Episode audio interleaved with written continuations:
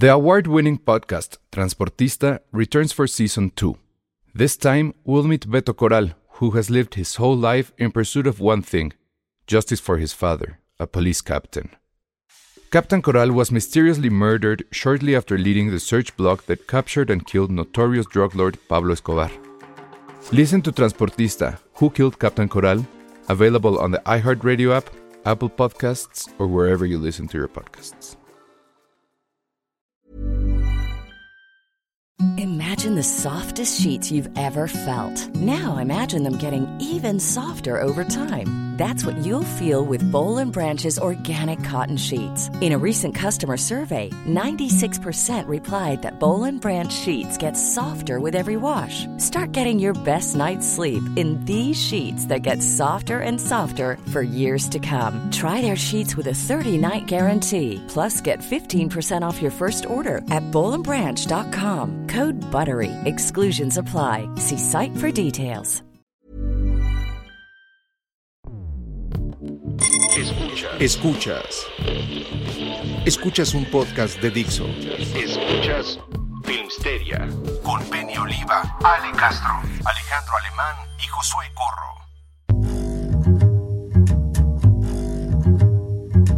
Hola a todos, bienvenidos a Filmsteria, el único podcast de cine que se escucha en las bodas. Así es. Y déjenme, les explico por qué. Porque Francia ya se va a casar. ¡Uh! ¡Bravo! No. Te cuenta cómo viene el anillo. Oye, o sea, ¿yo puedo ser tu dama de honor? Mm. Sí, si quieres. ¿Cómo me vestirías? Pero pues él no Feo, escoge. como todas las damas de honor. Pero él no va a escoger, o sea, es como absurdo Ajá. preguntarle a él cómo te vestirías.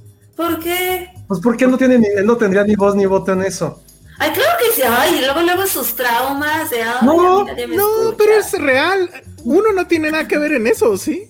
No, a mí No me sabes. interesaría. Uno nada más Bueno, paga la boda y se acabó, ¿no? No Ay, tomas más decisiones que en tu Se vida. han casado O sea, a ver, en tu boda, Elsa, ¿qué crees que te dejarían hacer? No qué querrías, ¿qué te dejarían hacer? Pero ¿en qué sentido? Pues me dejarían hacer todo. No, pues escoger a lo mejor el lugar, la canción. Ah, ya, ya. La, canción me tienen que dejar, pero no, me- no les va a gustar cuál es. Y ya lo he dicho al ¿Cuáles? aire. ¿Cuáles? ¿Cuáles? ¿Cuál es? Ah, es como algo de striptease, ¿no? No. Nunca vieron. No. Nunca vieron este. The Traveler's. The Time Traveler's Wife o algo así. Ah, que era Love, Love with Tears Apart, ¿no? Love Will Tear Us Apart. eh, Una versión de Love Will Tear Us Apart con la, con la que se casan ellos. Nada que ver, ni al caso Elsa. Está increíble. que el pastel sea de Ghostbusters. Claro, eso estaría también Ay, increíble. sí. Obvio no va a pasar. No, espérense, ya están felicitándolo. No, no, no. A ver, esperen, hold on. Pinche Josué. Hold on, hold, hold your horses. No, todavía no nos vamos a casar, Pati y yo, que prácticamente estamos casados, pero bueno, es otro tema. Ah. No, lo que pasó fue que hay un par de fans de Filmsteria que son muy, muy fans. Sus nombres son Pepe y Dani. Y entonces hicieron su boda este fin de semana. Nos invitaron, fue una cosa muy petit comité.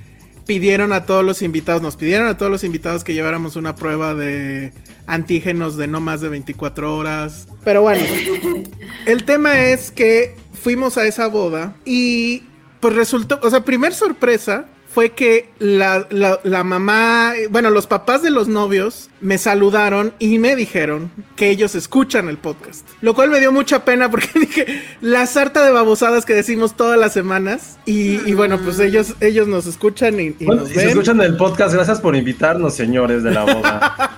Pues es que era una cosa muy petit comité. Ay, sí, gracias. Pero bueno, entonces eso me, me- me llamó mucho la atención. Había otros escuchos también ahí en, en- de los invitados y también, bueno, pues se acercaron con nosotros. Pero lo que más me llamó la atención fue que, como en toda boda moderna, había como que actividades y en una de esas actividades había una lotería que era de los novios, ¿no? Y todo lo, las, digamos, las tarjetas tenían que ver con cosas que les gustaban a los novios. Por ejemplo, su ciudad favorita, que por supuesto es este Nueva York. Su equipo favorito, que en un caso es los Pumas y en otro es el Atlas, todo mal. Eh, su música favorita, que obviamente es este David Bowie. Y aquí tengo Bien, bien, bien. la lotería, la estoy mostrando a la cámara para los que nos escuchan en Spotify. Bueno, pues Ah. lo siento. Y si se fijan, en una de las casillas, una de las cosas que más les gusta es justamente Filmsteria. Y ahí está el logo de, de Qué Filmsteria. bonito. Bueno, fuimos En a su esta- boda en forma de fichas. De, digo, de Exactamente. fueron, fueron a la boda en forma de en forma de fichas. Entonces, bueno, pues aquí está. Y pues muchas gracias a, a Pepe y Dani. La verdad es que sí fue muy sorprendente todo esto. Y, y muy sorprendente para mí también que pues sus papás y sus amigos están esparciendo la palabra de Filmsteria por, por todos lados. Entonces, bueno, pues les mandamos un, un abrazo, un saludo. Y pues bueno, ahorita ya están en su luna de miel. Espero que después de la noche, eh, eh, en la noche de bodas, después de, pongan el podcast o algo así. Y eso fue lo que pasó este fin de semana. Entonces, Muy bueno, bien. pues ya oficialmente somos un podcast que se escucha en las bodas. Eso creo que superen eso, a ver. Quiero ver que alguien supere eso. Y sonamos durante la boda, cuando bailaron sonó nuestra voz. Así, No, esa, es la única, esa es la única boda que nunca se va a divorciar. Esa es la única boda que no sé qué pueda pasar. Que va a tener luna de miel en dónde. No, pues eh, es que no sé si decir a dónde. Pues sí, creo que no pasa nada si digo a dónde se. Se fueron a Los Ángeles. Muy bien, que nos No, traigan entonces- algo. Ajá, ojalá nos traigan este Fayuca. Ya, no sé si ya abrió o todavía no abrió. Ah, mira, Dani Crespo está aquí. Gracias Ella por es la- invitarnos. Ella es la novia y dice, oye, Elsa, deja mi Atlas. Oye, ¿y qué, qué canción bailaron ellos? una de David Bowie. No me acuerdo cuál es, la puedo tararear tal vez, pero sí, una de David Bowie estuvo muy bueno. La luna de miel que fue en White Lotus, dicen. No, no, no, ahí acaba Ay, todo no. mal. No digan eso. No, A ver, no. así Bueno, ya mejor, ¿no? Sí. Pero bueno, aquí Sí. está, aquí está, bueno, ya sí está efectivamente conectada aquí Dani Crespo, que ella es la novia, y dicen que están aquí un ratito. Muy bien, ¿eh? Ya ven, si están escuchando ahorita en, ¿Qué, en ¿Cuál fue la anécdota? ¿Hubo borrachera? ¿Hubo algo que dijeras, fuck, qué pasó aquí? ¿Y ¿Sabes qué fue lo raro? O sea, Dani tenía toda la onda de que no, o sea, intentó que no se cumplieran los clichés de, clásicos de la boda. O sea, que no hubiera caballo dorado y eso. Y efectivamente, el DJ nunca puso caballo dorado. Pero la gente agarró no sé qué canción y, y- e hicieron la La coreografía de caballo dorado, les valió madre. Es que Entonces, creo que eso esa sí. canción y esa coreografía es perfecta para la gente que no sabe bailar. Ah, puede no ser. necesitas más, es como la la la la la Sí, puede ser. Hasta ¿Qué- yo lo podría hacer. ¿Bailaste, Elsa? Bailé poquito, muy poquito. No bailé su versión de caballo dorado o whatever. ¿Cuál es tu fuerte, Elsa, para bailar? No, pues mi fuerte es ponerme ¿La borracho. ¿Sí? Ajá. ponerme borracho y ya. Sí hubo mucho Muy alcohol. bien. La verdad es que sí fue una boda bastante sui generis. Había mucho cóctel. Estuvo muy bueno. Estuvo muy Qué bueno. padre. Qué Y, bueno. y bien porque pues fue en una en una terraza, entonces pues sí fue digamos lo más seguro que se podría. Entonces muy bien, muchas felicidades a Dani y, y a Pepe ¡Felicidades! y gracias por por meternos en cierta forma en su boda, hacernos partícipes de más de Sí, una qué forma padre, muchas gracias Sí, y qué felicidades. bonito. Estuvo muy, muy padre eso. Bueno, ¿qué otras cosas han pasado en esta semana? ¿Vieron ya lo de los atrasos de, de Paramount? Sí, retrasaron la de este Top Gun, ¿no? Retrasaron todo. Retrasaron Top Gun, retrasaron eh, Misión Imposible 7. Y bueno, retrasaron también la nueva de Jackass, que pues eso igual no nos importa demasiado. Ninguna pero- de las que dijiste importan, la neta. No, no, eh, Misión Imposible 7 no importa. Pues es que, bueno, no, sí. No, sí Sí, importa. sí, está bien, está bien, sí. Y, y Top Gun, pues a lo mejor... Ah. No, te- se supone que a ti te gustó. Sí, me gusta, pero puedo vivir sin volver a verla otra vez. De hecho, creo que no la he visto en este siglo. Mm, mira. Ya llevamos 21 años y no la he visto en este siglo. Pues, Mm, y no la verás este año, eso es un hecho. 22 Top Gun- años sin verla. Top Gun originalmente se iba a estrenar en noviembre, el noviembre, eh, próximo noviembre, y se va hasta mayo de 2022. Misión Imposible 7 se iba a estrenar justo en mayo de 2022 y se va hasta septiembre, o sea, dentro de un año tal cual. Como las visas. Si no tienen visas, consejo Sí, de vida, saquen su cita porque literal sí es un año de retraso, bueno, de citas dentro de un año, entonces. ¿En serio? Yo no, No sé qué se retrasa más, si las visas o las películas de Paramount. Y Jackass Forever se iba a estrenar justo en octubre, o sea, ya casi nada, y se va hasta febrero de 2022. Por ahí también escuché ahorita antes de empezar que Cazafantasmas se iba a atrasar un poquito. Creo que nada más era una semana. Todos Pero, ajá, lo un- la única que al parecer sí es un hecho que se estrena o se estrena, pase lo que pase ya, es eh, James Bond, No Time to Die, justo porque ya no tienen tiempo para morir, ya están muertos. Eh, Ba- Bárbara, no, en serio, Bárbara Broccoli ya dijo que la neta es que ellos ya están, o sea, en, en- en su escenario más este, optimista es que van a perder dinero y lo único que les interesa es que en Inglaterra sea un mega ultra super hit y ya lo que pasa en el resto del mundo como que les viene valiendo. O sea, ya les surge literal ganar dinero para poder pagar deudas y salirse de ese infierno porque ya se ha trazado tanto y tenían tantas cosas planeadas que ya no se cumplieron. Y bueno, es, es todo un show. Entonces yo creo que esa sí va a llegar. Llega en mm, octubre también era. O septiembre, ya no me acuerdo. Pero bueno, el chiste es que sí. Octubre. Ajá. El chiste es que esa sí se va a estrenar. No, que ya, o sea, que ya todos los retrasos van a estar para 2022. Lo que sí hay que hacernos la idea que 2022 va a ser un año en el cual cada tres días va a haber un estreno, porque como pinta Sí. la cosa, no, no va a seguir pasando. Entonces, ah, qué desmadre, qué triste, la neta. Sí, sí está triste. Sobre todo porque, pues como que había el ligero optimismo de que igual sí ya se reabría todo y demás, pero la variante, por lo menos en Estados Unidos lo que está pegando mucho es la variante Delta y la gente que no se quiere vacunar. No, y eso imagínate aquí. Y también, o sea, por ejemplo, yo tenía fe de que no, bueno, no fe porque no está mal, pero de que, por ejemplo, Festival de Toronto todo fuera en línea. Y sí puedes ir si te arriesgas, pues. Entonces tampoco lo va tan descabellado, pero insisto, siento que con los festivales ahí está donde vamos a encontrar como otro nicho de esto, porque en lo particular creo que los festivales en línea han ayudado muchísimo, pero hay muchas películas que creo que sí nada más van a poder ver si estás presencialmente ahí, entonces pues es como un arma de doble filo al final de cuentas. Nos pregunta Moisés, una, no entendí bien, pero dice, Paramount no tiene tanto como para ponerse sus moños y atrasar estrenos. Es que... Es que no se trata de eso, o sea, a ver, es que, por ejemplo, está viendo muchos twitters de la gente, ay, sí, o sea, este, todo retrasan y qué chafa, y no, o sea, es que es perder dinero, o sea, aunque tengas, si quieres, una peliculita chiquita que dura tres minutos y pues es tu lana, o sea, no se trata de que uno sea más grande que otro, o sea, al contrario, creo que los que son más grandes, importantes, tienen todavía el chance de estrenar más cosas porque sabes que tu película, como sea, va a traer gente, ¿no? Sea, al final, por ejemplo, Suicide Squad con todo y la tercera ola le fue bien. O sea, porque el público es como, no me importa que estemos en pandemia si es algo de Marvel o si es algo grandioso o que algo, o sea, algo como de nicho que esperan, pues van y se arriesgan, pero cuando tienes un producto que sabes que no le puedes competir y todo, pues no se trata de, de que te diga se me va a poner mis moños, es que, güey, pues tienes que cuidar tus películas, porque si no le pierdes. Claro. Sí, estamos, estamos hablando, justo como dice Ana Fox, Top Gun tiene potencial para llegar al billón, sí. No sé, ¿eh? yo No creo que Misión Imposible sí. Top Gun creo Imposible, que, creo que ya es de todos los que son, bueno, ok, somos fans, ya somos población de riesgo, o sea, no creo Ay, que... cállate. No, claro, es que Top Gun, riesgo. o sea, pregúntale a alguien, pregúntale a Ah, los chicos sí. de serie a ver si les interesa eh, Top Gun y van a decir que no, seguramente, pero Misión Imposible sí. O sea, sí, la neta Top Gun sí es, es demasiado ochentera. Lleva casi, tiene casi 40 años la película, van a ya exageré, tiene 35 años la película y nunca iba en el Inter como algo que la siga recordando. O sea, creo que Tom Cruise, pues sí. Kelly McGillis creo que ya nadie la reconoce y Val Kilmer pues ya ni puede hablar y ahorita sí que hablamos del documental, que ahora sí está bien chido. Este, pero creo que ni con ese documental la gente querría ir a ver Top Gun. O sea, sí, se los juro que yo no entiendo por qué hay una secuela de Top Gun 35 años después.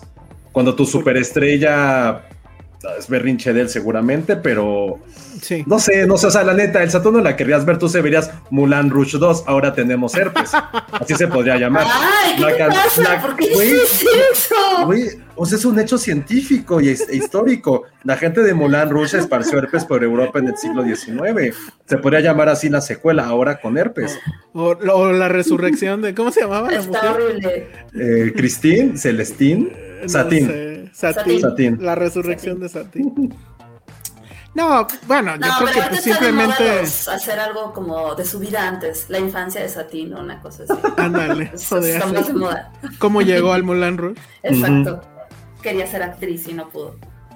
Bueno, pero el chiste es que sí son películas que en una situación normal ganarían, Sí. que te late, mínimo un qui- 500 mil, no sé.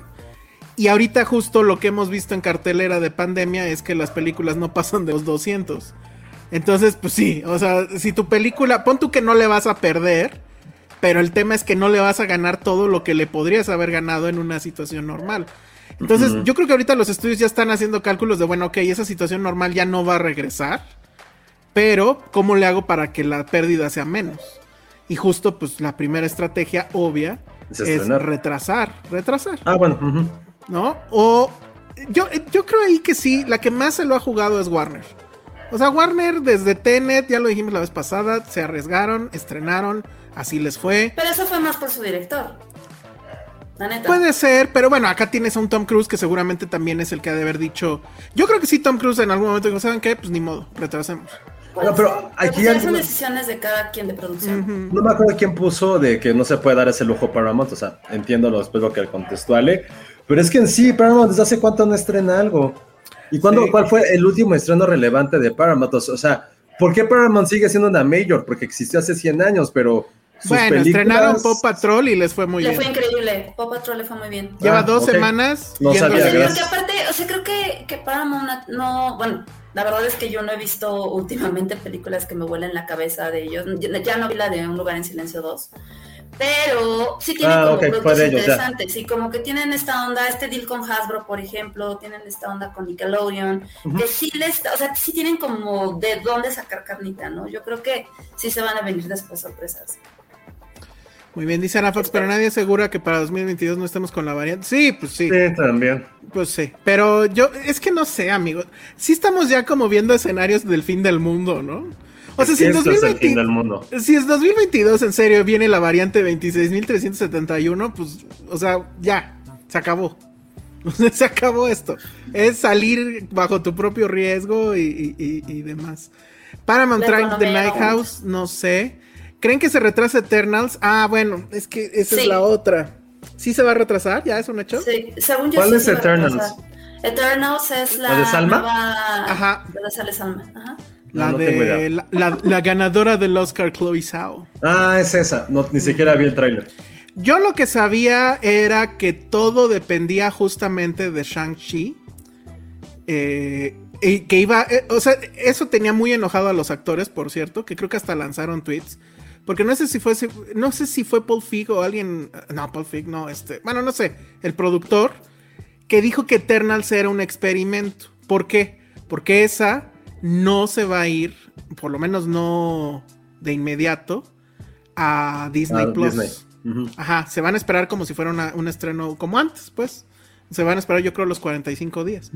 Y alguien dijo en Sony que dependiendo cómo le fuera a Shang-Chi, veían si no retrasaban Spider-Man, incluso. Entonces todo ahorita está en manos de esa película. Y sí está loco, porque la verdad es que el fandom de, de Marvel, pues es muy fiel. Y si saben eso, yo creo que sí son capaces de, de abarrotar las salas con el peligro que ello conlleva. Entonces, pues a ver cómo le va. Y pues ya, ¿De una vez? Ya no te escuchas, Josué, o yo ya no, No los te escucho. escuchas, Josué. no, estaba desactivado. Que ya de una vez entrando en materia, pues ya, Shang-Chi, probablemente el peor nombre para una película en la historia. Probablemente una película que puede haber sido del repertorio de Alfonso Sayas en el 72. Entonces, pues es que creo que da muchas variantes. Shang-Chi. ¿Dónde está el albur ahí? No, o sea, podría empezar, o sea, Shang-Chi. O sea, parece como un Es personaje que de una se llama el película. cómic. Ah, no, pues estoy de acuerdo. Se llama el personaje. Y, Bueno, el y- personaje, sí. y la, y la secuela podría ser Chang-Ño o algo así. Hijos. Eh, eh, dile algo. No, porque sí me reí, no, porque sí me reí. Ah, Bueno, pues entonces ahí les va. Primero, la verdad, sí, deberían de ponerle al superchat, ponernos like, suscribirse, todo ese rollo. Inscríbanse sobre todo a, a nuestro eh, Instagram. Porque pues sí, nos, sí fui a arriesgar el pellejo. Este, no había estado yendo a funciones de prensa, pero pues esto entiendo que es importante y pues sí hay que, tengo además que escribir de ella.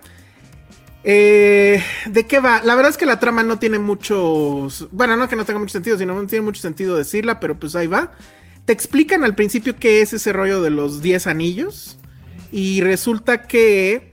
eh, pues hay un personaje que se llama Hu Wengu. Que no, está interpretado por Tony Leung, que es el mismo de In the Mood for Love, y pues yo así soy muy fan de ese tipo, que además él también, hay una de artes marciales que, él- que él hizo también, ¿no? ¿Cómo se llama? Una famosa... Ay, bueno, ahorita la busco. The Grandmaster. Ándale, justo, él es Ah, de sí, Grandmaster. cierto. y pues está muy cabrón ese güey. Que ha de tener, ¿qué? Pues yo creo que más, o sea, ha de tener como Ese güey le 50 rompe años. la madre a Liam Neeson y son como de la edad seguramente. Ándale, exactamente. Pero sí se la rompe en serio, pues. O sea, ese güey sí se ve que, que le sabe, ¿no? Entonces el tema es que él no, nunca explican exactamente dónde encontró esos famosos anillos, pero te dicen que le da poderes y que tiene fuerza sobrehumana y es casi casi un dios. Y todo eso te ¿No lo... Linterna Verde hace lo mismo? Ah, en cierta Ah, forma más sí. o menos. De hecho, es casi lo mismo, ahora que lo ¿Ah, pienso. sí? Excepto que eh, con los anillos no haces cosas. O sea, Green Lantern eh, con, con el anillo puede crear, no, no sé, un tren. Eso sí, un, ¿no? ajá, y este güey no. O sea, lo único que hace es que como que lanza unos rayos, tiene super fuerza y también como que los anillos pueden ser como boomerangs, ¿no? O sea, los lanza, madrean y regresan a su brazo. Fíjate en qué momento dije, güey, vamos a hacer que el superpoder es tener anillos. Seguramente fue un güey que o se iba a casar o estaba a punto del divorcio y vio que eso significaba algo para ganar. Yo creo- no, otra vez, es- Hay muchas franquicias de todo con cosas que tienen anillos de poder. Pero O sea, sabes que ahí sí la verdad confieso no hice la tarea completa porque estoy casi seguro que eso viene de alguna leyenda china. Porque en Ah. Kung Fu Hustle, no sé si se acuerdan de un güey flaquito que traía también un chingo de anillos justo aquí en los brazos. bueno, esas serían pulseras, no son anillos. Bueno, pulseras, anillos, ok. Mm, sí, son como pulseras porque quedan aquí. Entonces, bueno, todo esto que tú dices, o sea, es así como que ridículo, ¿no? Suena ridículo. En la primera escena, este güey se putea un ejército con él solito, con los anillos y la fregada. Y la verdad, si dices, ok, ya te entendí, sí está chingón, sigue contándome más. Entonces, bueno, resulta que él quiere, o sea, tiene todo el poder, pero quiere más. Y al final lo que sucede es que él tiene todo. Además es, es eterno ese güey. Vive no sé cuántos miles de años lleva en esta tierra. Pero conoce clásico, conoce una mujer que además también sabe artes marciales. Tienen una pelea increíble que es muy, este, eh, el dragón, ¿o cómo se llamaba? Este, ay, se me fue. La, de- la del dragón, pues sí El saben. tigre y el dragón, la El que le el ganó dragón, Amores exactamente. Perros Mejor Oscar en extranjera. Exactamente.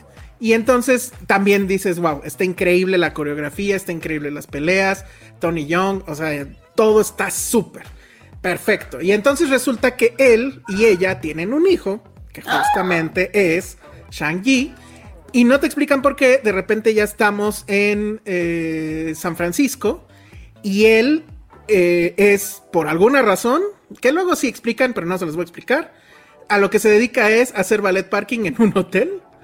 Y, su, y su amiga Aquafina, es Aquafina, tienen un este crush, o sea, bueno, se puede cortar la tensión sexual entre ellos muy cabrón, pero son como que mejores amigos, ¿no? Se van de parranda, se van al, al, este, al karaoke, todo increíble.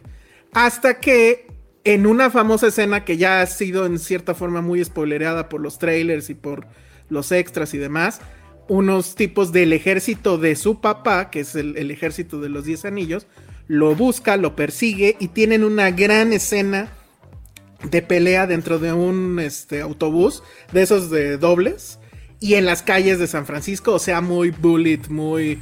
Todas las famosas persecuciones que ha habido en la historia del cine en, en- en San Francisco. No, y aparte San Francisco es, o sea, eso sí es un hecho, es la comunidad china más grande fuera de China. Ah, mira, entonces no es de gratis que estén ahí. Ah, porque además otra cosa que también yo dije, bravo, o sea, así de pie, todo lo que les conté hasta antes de llegar a San Francisco, lo, lo hablan en chino. O sea, no hay, Órale. no hay nada de que, ay, voy a hablar así como, no, no, no, no. Ay, O qué sea, bueno, porque es insoportable cuando hacen eso. y justo lo acaban de hacer con, con Black Widow, que eres tú una estupidez, ¿no? De, No la vi. Ah, estoy hablando en ruso. Bueno, pues estos sí hablan No. en chino y, y son secuencias largas y, y, pues ni modo, subtitulitos para todos. Entonces eso también, yo estaba así de bravo Marvel, o sea, no mames, ¿qué está pasando? La acción está cabrona, la escena del, del autobús aunque ya ha habido, o sea, casi te la spoilerán en todos los trailers que ha habido, y creo que ya ha habido varios videos que salieron, este, ¿cómo se llama? En este, eh, bueno, en, en YouTube, de cómo la hicieron y demás. No importa, o sea, la tienen que ver. Y luego, creo que sí es una película que se tiene que ver en IMAX. Porque efectivamente las escenas de acción están cabroncísimas. Después de eso se van a otro lugar donde hay otra escena de acción que tiene que ver como unas peleas callejeras tipo Street Fighter. Increíble también. Ahí hay un cameo que no les voy a decir de quién, pero está también muy chistoso. Bueno, el chiste es que su papá los está buscando por alguna razón. No voy a decir por qué. Hay otra gran pelea en un edificio gigantesco, pero que afuera tiene un andamio.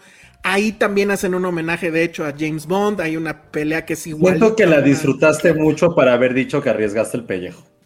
La verdad es que sí, o Se sea, justo antoja. dije, valió el riesgo. Pero, pero, pero, pero, justo a la mitad, pareciera que la dirección la hace alguien más o algo así. Porque la película se cae horrible. O sea, hay una parte donde ya se vuelve como que más mística, más de nos regresamos a China. Y ya, o sea, tenían tres o cuatro escenas de acción casi una tras otra.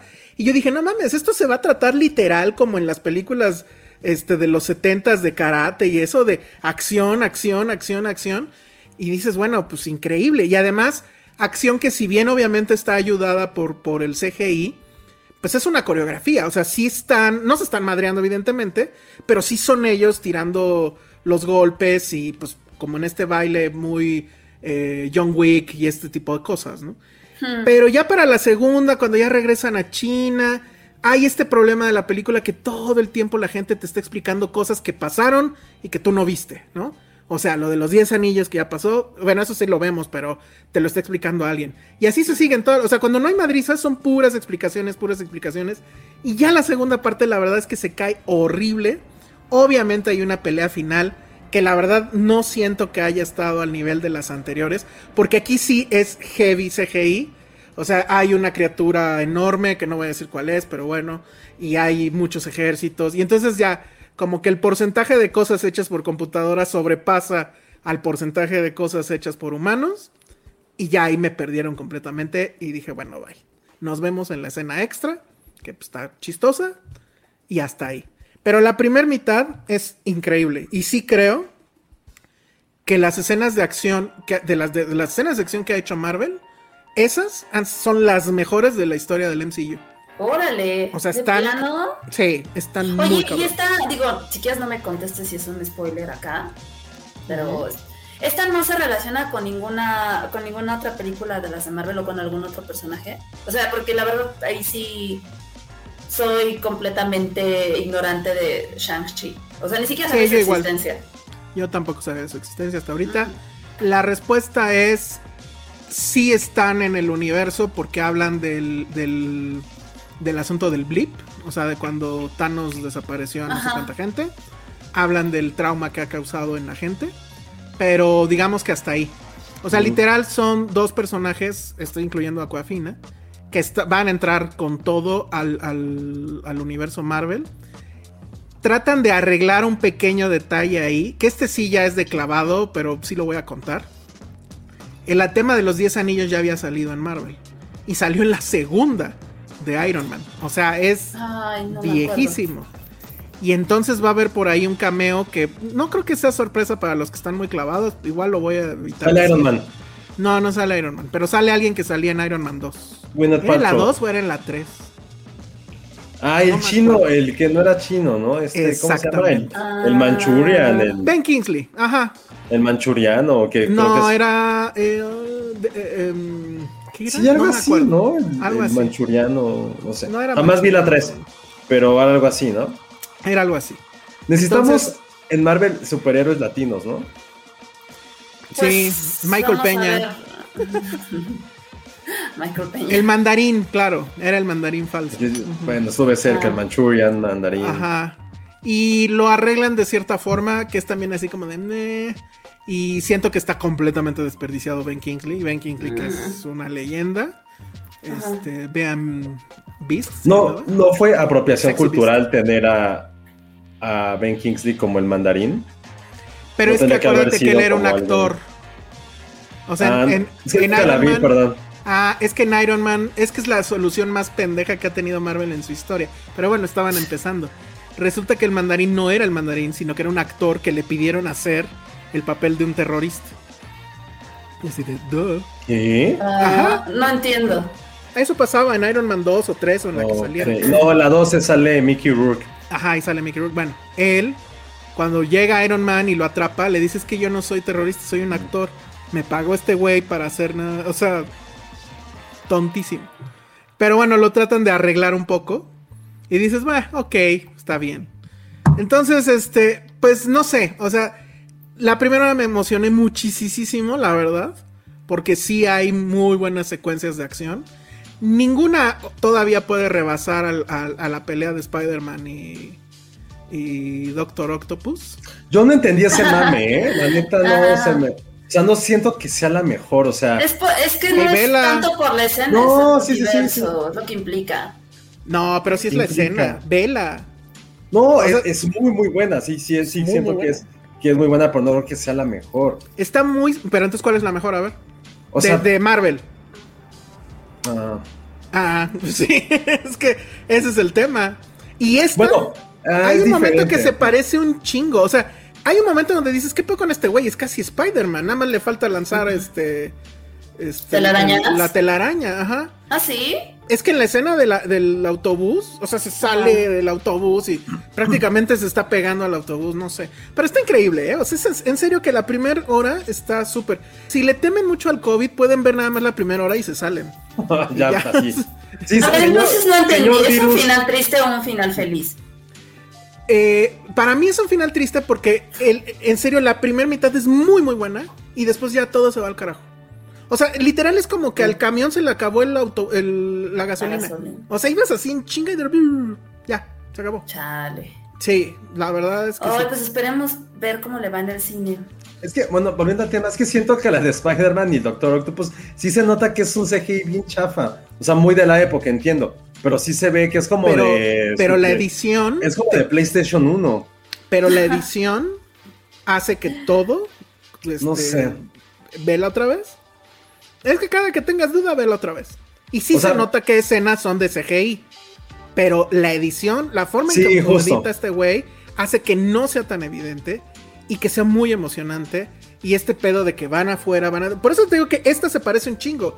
Porque es ese asunto de que están en el, en el camión y de repente este güey se sale por la ventana y el otro güey lo va y lo persigue y otra vez se vuelven a meter y esta Aquafina va manejando.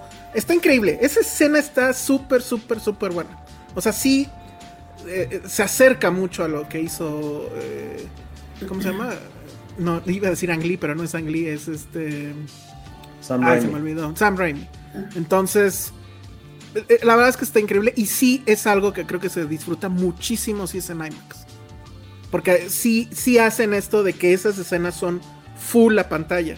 No es simplemente que la pantalla esté grande y yo sigo con un cuadro este, wide, sino que es toda la pantalla y es... Ay, qué padre.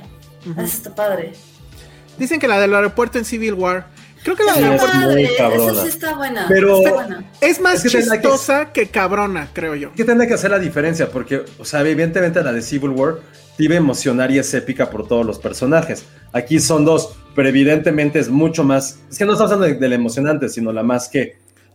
La mejor lograda, la mejor la técnica. mejor lograda, la mejor en técnica, este, los stakes son altos, este, la, las madri- la madriza en sí está cabrona.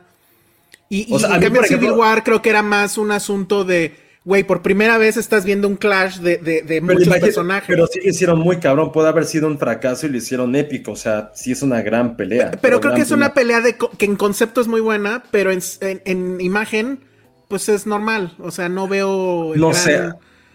La voy a volver a ver, pero sí recuerdo mucho y de hecho me molesta, o sea, me, me molesta a esas alturas, como el Doctor Octopus se ve tan, o sea, de computadora como de Commodore 64. Pues es lo que de- había, chavo. Sí, por eso también entiendo, pero, pero no sé, a mí también sí. la, de- la de Thanos contra Iron Man y Thor y, y Capitán América también se me hace, se me hizo bestial esa, Esa es esa muy pelea buena. es increíble, porque aparte no también. es, es muy básica, es muy casi de lucha libre, porque Exactamente. y esta sí es como de Cirque du Soleil.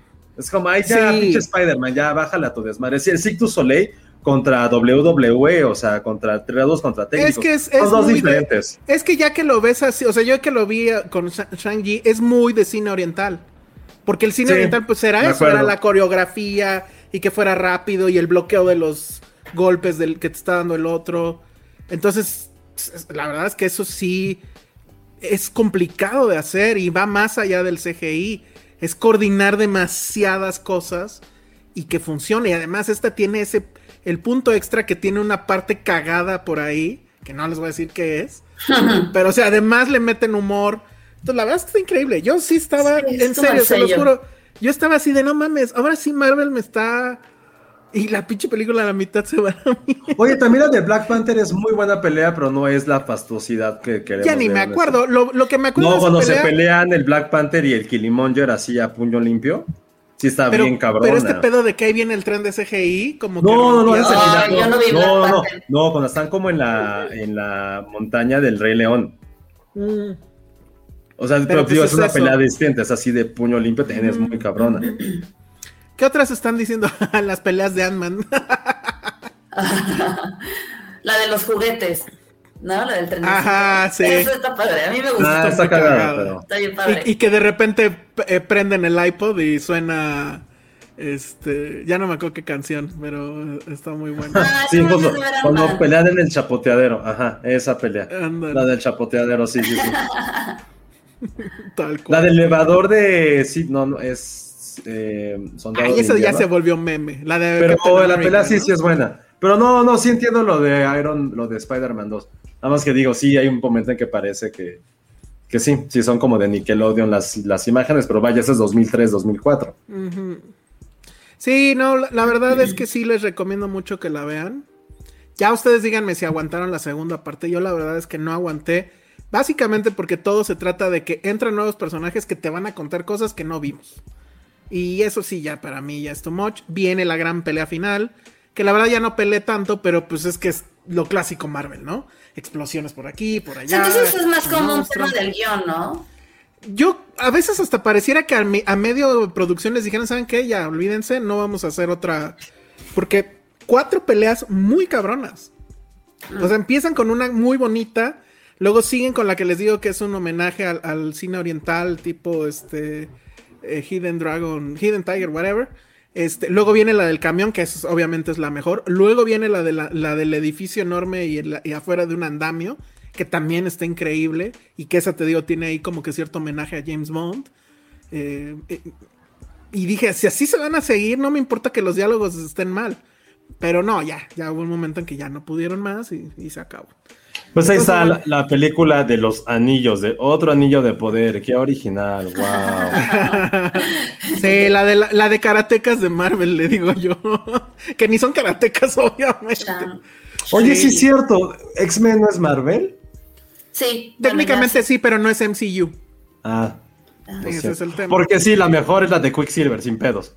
Sí. Pero esa no sí. es pelea, esa es secuencia. No, pero sí es pelea. ¿Con quién se pelea? Yo no me No, acuerdo se está, se están, se está- de la, es que no me acuerdo cuál es. Era en X-Men First Class o, o la segunda de First Class. No me acuerdo, pero sí hay una pelea antes. La de Time in a Bottle, ¿no? Que va así. Ajá. Pero no se está peleando con nadie, nada más los está moviendo del lugar. Ah, Eso no es una pelea. Ya, claro. sí, Ya, no, es, es más, ni es, es él nada más, ni se está peleando con nadie.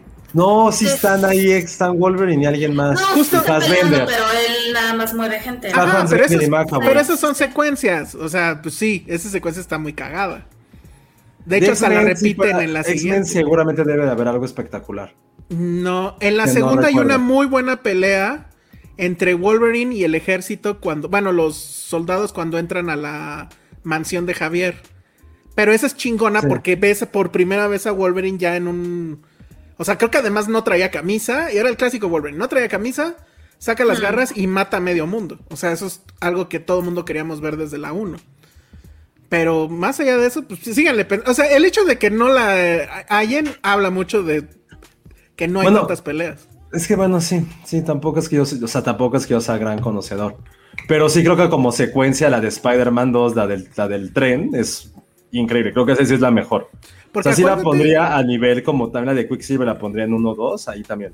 Sí. Pero son secuencias, ahí sí no son peleas. Pero Como la del tren, secuencias, exacto. la del tren no mames, es, o sea, son clásicos, ahí sí no, Sí. No hay mucho que, que pensarle, la neta. Sí, y el hecho de que hayan pasado cuántos años ya, 25 también. Pues, no, como 20. No, 20, como 15. 20 15, años y 15. apenas Marvel puede pues medianamente igualarla con esta, con Shang-Chi. O sea, 20 años pasaron. Y, y, pues sí, esta se ve perfecta. Yo no sé, en otros 20 años seguramente tus nietos, ay, sí, no, no sé, van a estar diciendo, ay, se veía el CGI, ¿no? O algo así. Pero sí, les recomiendo mucho la primera mitad. Ya después si quieren se quedan, se salen. Regresan al rato para los, las escenas postcréditos. Hay dos escenas postcréditos, la que está luego, luego acabando créditos principales y la que está hasta el final, final, final, final. Sí están buenas, pero no son así de, bueno, para mí, ¿no? Traen un chiste ahí como que muy, muy padre. Entonces, bueno, pues eso fue Shang-Chi, que es el estreno fuerte de esta semana. ¿Y de qué quieren que hablemos ahora? ¿De Bob Ross? Ay, hay que de- agradecer, alguien nos puso un super chat hace ratito. Ay, a Ricardo. Cortés. ¿Y qué dice Ricardo? Que No porque dijo nada, tuviste la No, oportunidad sí. de, de- Sí dijo No, que fue ¿qué porque dijo? Elsa se fue a arriesgar el pellejo. Ah, muy bien. Muy bien, Ricardo. Perfecto. Muchas La verdad gracias. es que, miren, sí es una bronca porque usualmente IMAX se llena fácil, mucho. Entonces, pues váyanse con precaución, es lo único que les digo. Doble cubrebocas tal vez, y este, piénsenlo bien. Porque también, pues obviamente va a estar en VIP y ahí como que el riesgo es menos, aunque bueno, obviamente es más caro. Pero definitivamente creo que sí la experiencia está en IMAX. Sorry. Entonces, pues tómenlo con muchas precauciones, diría yo. Entonces, bueno, ¿de qué? ¿Mm? ¿Ya cuántas faltan de superhéroes? O sea, que, sean- que no sean inútiles como Black Widow o como Shang-Chi. No, pues es que estamos ya en la etapa de los héroes inútiles. O sea, estamos porque- en la etapa de que ya también Marvel le dio COVID y está sacando así.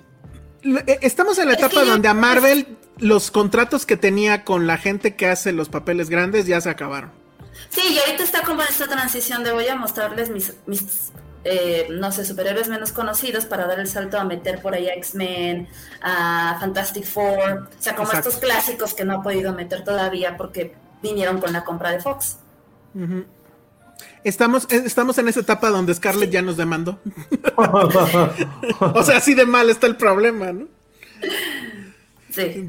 Entonces, bueno, pues sí, sí es esa etapa. Ahorita Pues- viene Eternals, que es otra jugada así de quién sabe quiénes son esos güeyes. Obviamente los muy fans Tiene de Marvel super lo cast, saben. o sea, tiene super cast. Ajá, y trae el supercast y trae este pedo de les traigo otro director este de la onda indie, pero que ya trae un Oscar. Ah, bueno, porque Shang-Chi la dirige un tal Destin Daniel Creton que tiene una cosa que se llamaba Short Term 12. ah, ¿es él? Ajá, la de Just Ah, Mercy wow. Claro. Bueno, no Just Mercy no me encantó, pero Short Term 12 sí. y Glass Castle. Ay, órale. Las Ajá. Castle no ya sé quién es. es. Sí, sí, sí. Yo nada más Short Term 12. Las Él fue el que llevó a la fama Es, la, es la a, de con Brie Larson, ¿no? a Brie- a la Capitana Marvel. Exactamente. Ah. Ok, Entonces, ok. Muy bien. e- es él y, y ese es él empezó en Sundance, ¿no? La de Short Term era de Sí, Sundance. sí. Justo. Entonces es la Pero sí, ni al caso con Chloe Shaw. O sea, No, sí, ni de nada cerca. que ver, Ni nada de que cerca. ese. Nada que ver. Bueno, pues ya, esa fue nuestra casi hora de hablar de Marvel. Sí, oigan. Oigan, y hablando de cosas así súper fantásticas, tenemos noticias. ¿Qué? Noticias grandes que comunicar. Vayan preparando el super chat. Ay, Porque si entran a nuestro TikTok, Ah. encontrarán una bella y agradable sorpresa. Pero sí, muy bonita. Muy bien, La No pondré sé si se puede pero compartir. Se puede compartir aquí, ¿no? no creo No. por la rola. Ah, claro. ¿Por qué No. no? No, Sí, claro. Sí, Sí, porque te, seguro ¿Ves que tiene- YouTube te demanda por cualquier cosa? Hasta por decir YouTube te demanda, nos van a demandar. Muteado. Ah, pues muteado, sí. Pero se pierde todo el encanto. Un poco. Ay, sí, encantos. No, Claro. que lo vayan a ver allá y ya. no, sí, que lo hagan en. TikTok y que, que hagan Sí, a nuestro TikTok. Y este. Para que no nos vuelvan a decir que la gente no cumple. Miren, miren, miren. Ahí dice. No. bueno, se acabó el veto de los de los superchats, así que por favor vayan a TikTok para ver que si cumplimos. Sí. Muy bien, José. Sí, sí, sí. ¿Estás Nada más orgulloso? falta que hablando esa de- va a hacer su baile porque Voy, voy a volver a hacer mi fue una blasfemia. Hu- Hubieras aprovechado en la boda, Elsa, ya con la peda. Ah, Fíjate que sí claro. lo pensé, sí lo pensé, Sí. pero pues estaba con Patty, o sea, no... Le dije, ¿a quién le digo que nos grabe o algo? Y sí lo pensé, sí lo pensé. No, pues ella te grababa a ti. Ajá. Hubieras grabado la de la que no era la de caballo dorado, pero pues,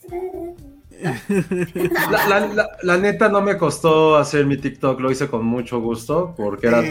Eh, Muy bien. Pero-. Oigan, pero es que no sé si han seguido viendo. Y sí, gracias a Alan, porque lo suyo lo, lo iba a subir yo y tengo que actualizar mi aplicación porque ahora te pide que pongas todos los datos de Facebook. Y si como tengo la del trabajo ahí ligado, Ay, no. pude. O sea, más bien como que me dio un poquito de miedo y no le estaba poniendo mucha atención porque estaba en el podcast. Entonces, gracias Alan por, subir. esta- Sí, lo iba a subir yo entonces, pero pues no sé qué me pidió y como insisto, tengo la del trabajo ahí. Pues ahí sí me matan, me demandan. Mira, Valeria Sánchez dice, sí se ve muy feliz Josué en el No, TikTok. tampoco estaba feliz. Está buenísimo, mis respetos al maestro Josué para que se ponga las pilas Elsa. Sí, te dejó- Josué te dejó la vara muy alta, Elsa. Sí, es lo que estoy... Era que tener que hacer un rap. Pero así, tenemos como- muchos bailes que puedes hacer o que podría hacer a lo que debería de hacer también Penny. Porque no, no, no, ojo, ojo, no, no, no, hizo una lista de todos los bailes posibles que se pudieran hacer. ¿Cuál era, cuál era el otro que habíamos dicho que era posible? El de, el de Spider-Man lo buscamos, pero sí estaba medio. También Ah, el que tenía ganas de hacer, pero ya no lo voy a hacer, neta no paguen porque ya no va a pasar. Eh, el de Little Miss Sunshine. Ah, pero ese ya no me acuerdo cómo es. Órale, Pati Montoto ¿Cómo dice, era el de- tengo... Ay, el Little Miss Sunshine sí lo haría. Porque lo hace así. Le- Ah, ya. Ah, no lo hace así. Pásale, Se abraza y hace así. Y ve- leotardo pero, sí. vestida como está. ¿Y sabes qué es lo peor que también quería hacer el de Amanda Part? La de Jean-Luc Godard, cuando Ah. bailan. Ah, Sí. claro. Y todo el mundo dijo, qué hueva ese, Está está, de hueva". hueva. Ah, ¿Ya ven? Pues Pinche el chiste tampoco es hacer el ridículo, es hacer algo que esté padre, que tenga que ver con Filmsteria. O sea, Godard daba que ver con Filmsteria. Ted Lasso tiene que ver con Filmsteria, claro. Traes Claro, el claro. flow, dice ya que lo. Y fue muy, Oye, pero- difícil hacer- fue muy difícil hacerlo sin música. ¿Ibas la- a decir la- algo, algo de, de Ted Lasso? Sí, de Ted Lasso, que no sé si, la- si lo han seguido viendo. Sí. Y no sé, Uh, yo estoy un poquito de acuerdo. sí hay algo Es que, no me está obviamente cuadrando. todo el tema como deportivo, de esta como onda de del entrenador que, que no tiene experiencia y o sea como que esta aventura se perdió para dar paso más como a cosas más de temas románticos que obviamente ya lo sabíamos o sea sabíamos que esta esta nueva temporada se iba como que a enfocar mucho más como en querer homenajear por decir así a clásicos de No. chicks flicks pero no sé como que siento que se ha perdido No, no creo que va por ahí. Creo que es imposible tener una serie o una narración sin un antagonista. Un antagonista que no tiene que ser una persona, tiene que haber unas situaciones. Y creo que en Ted Lasso, hasta ahorita, capítulo 6, estamos conociendo que hay un conflicto. Y eso es algo que en el primer, la primera temporada sabías que el antagonista era la jefa, luego era el esposo, era Jamie Tart, por algún momento era Roy Kent, y aquí todos son buenos, o sea, ya se perdió esa, o sea, creo que el espíritu Ted Lasso los, los abrazó tanto que ya no hay nadie malo, todos son buenos, Sí, que- o sea, vamos, a, vamos, perdón, vamos a quitarnos el patrocinador porque son unos culeros, sí a huevo, vamos a hacer un paquete de Navidad donde todos son buenos, sí a huevo, vamos a hacer, o sea, de a mí lo que más me molesta y no sé lo, cómo opinan los demás, es Jamie Tart. Para mí lo puse en un tweet que dije, güey, para mí fue mi personaje favorito en la primera temporada. Porque pasó de ser este güey mamón, engreído, lleno de talento, que traicionó al final. Y que en los últimos dos capítulos, cuando, cuando el güey está chupando en esa parte, cuando llega Nadie Rojas en ese capítulo, este, y al güey ya al final dice, güey, ya soy uno de los del equipo, y lo amas y dices, güey, a huevo, ya lo transformaron. Lograron transformar a Jamie y lo venden. A mí me mata que venden a Jamie Tart, pero a mí sí me destrozó el corazón.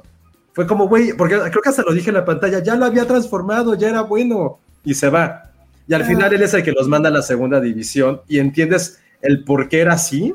Güey, es un personaje súper bien construido. Y en esa segunda temporada es como, eh, mi peor enemigo me está coachando. Ah, no hay pedo.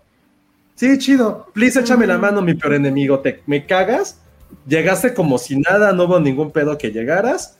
Y pues ya, a huevo, ya, pues, entréname, por favor, entréname. ¿Qué tengo que hacer para que me entrenes? Ok, gracias, me voy. Soy un chingón. O sea, está cabrón que como esos los mejores jugadores, aparentemente, del mundo, y lo tenían retraídos, como, güey, no, no juegues. O sea, imagino que querían, oye, Messi, no juegues, ¿no? O sea, como, no, no juegues, no mames. O sea, hubo muchas incongruencias que a mí en lo personal le están quitando esa parte tan mágica, tan trascendental que tenía la primera, la primera temporada.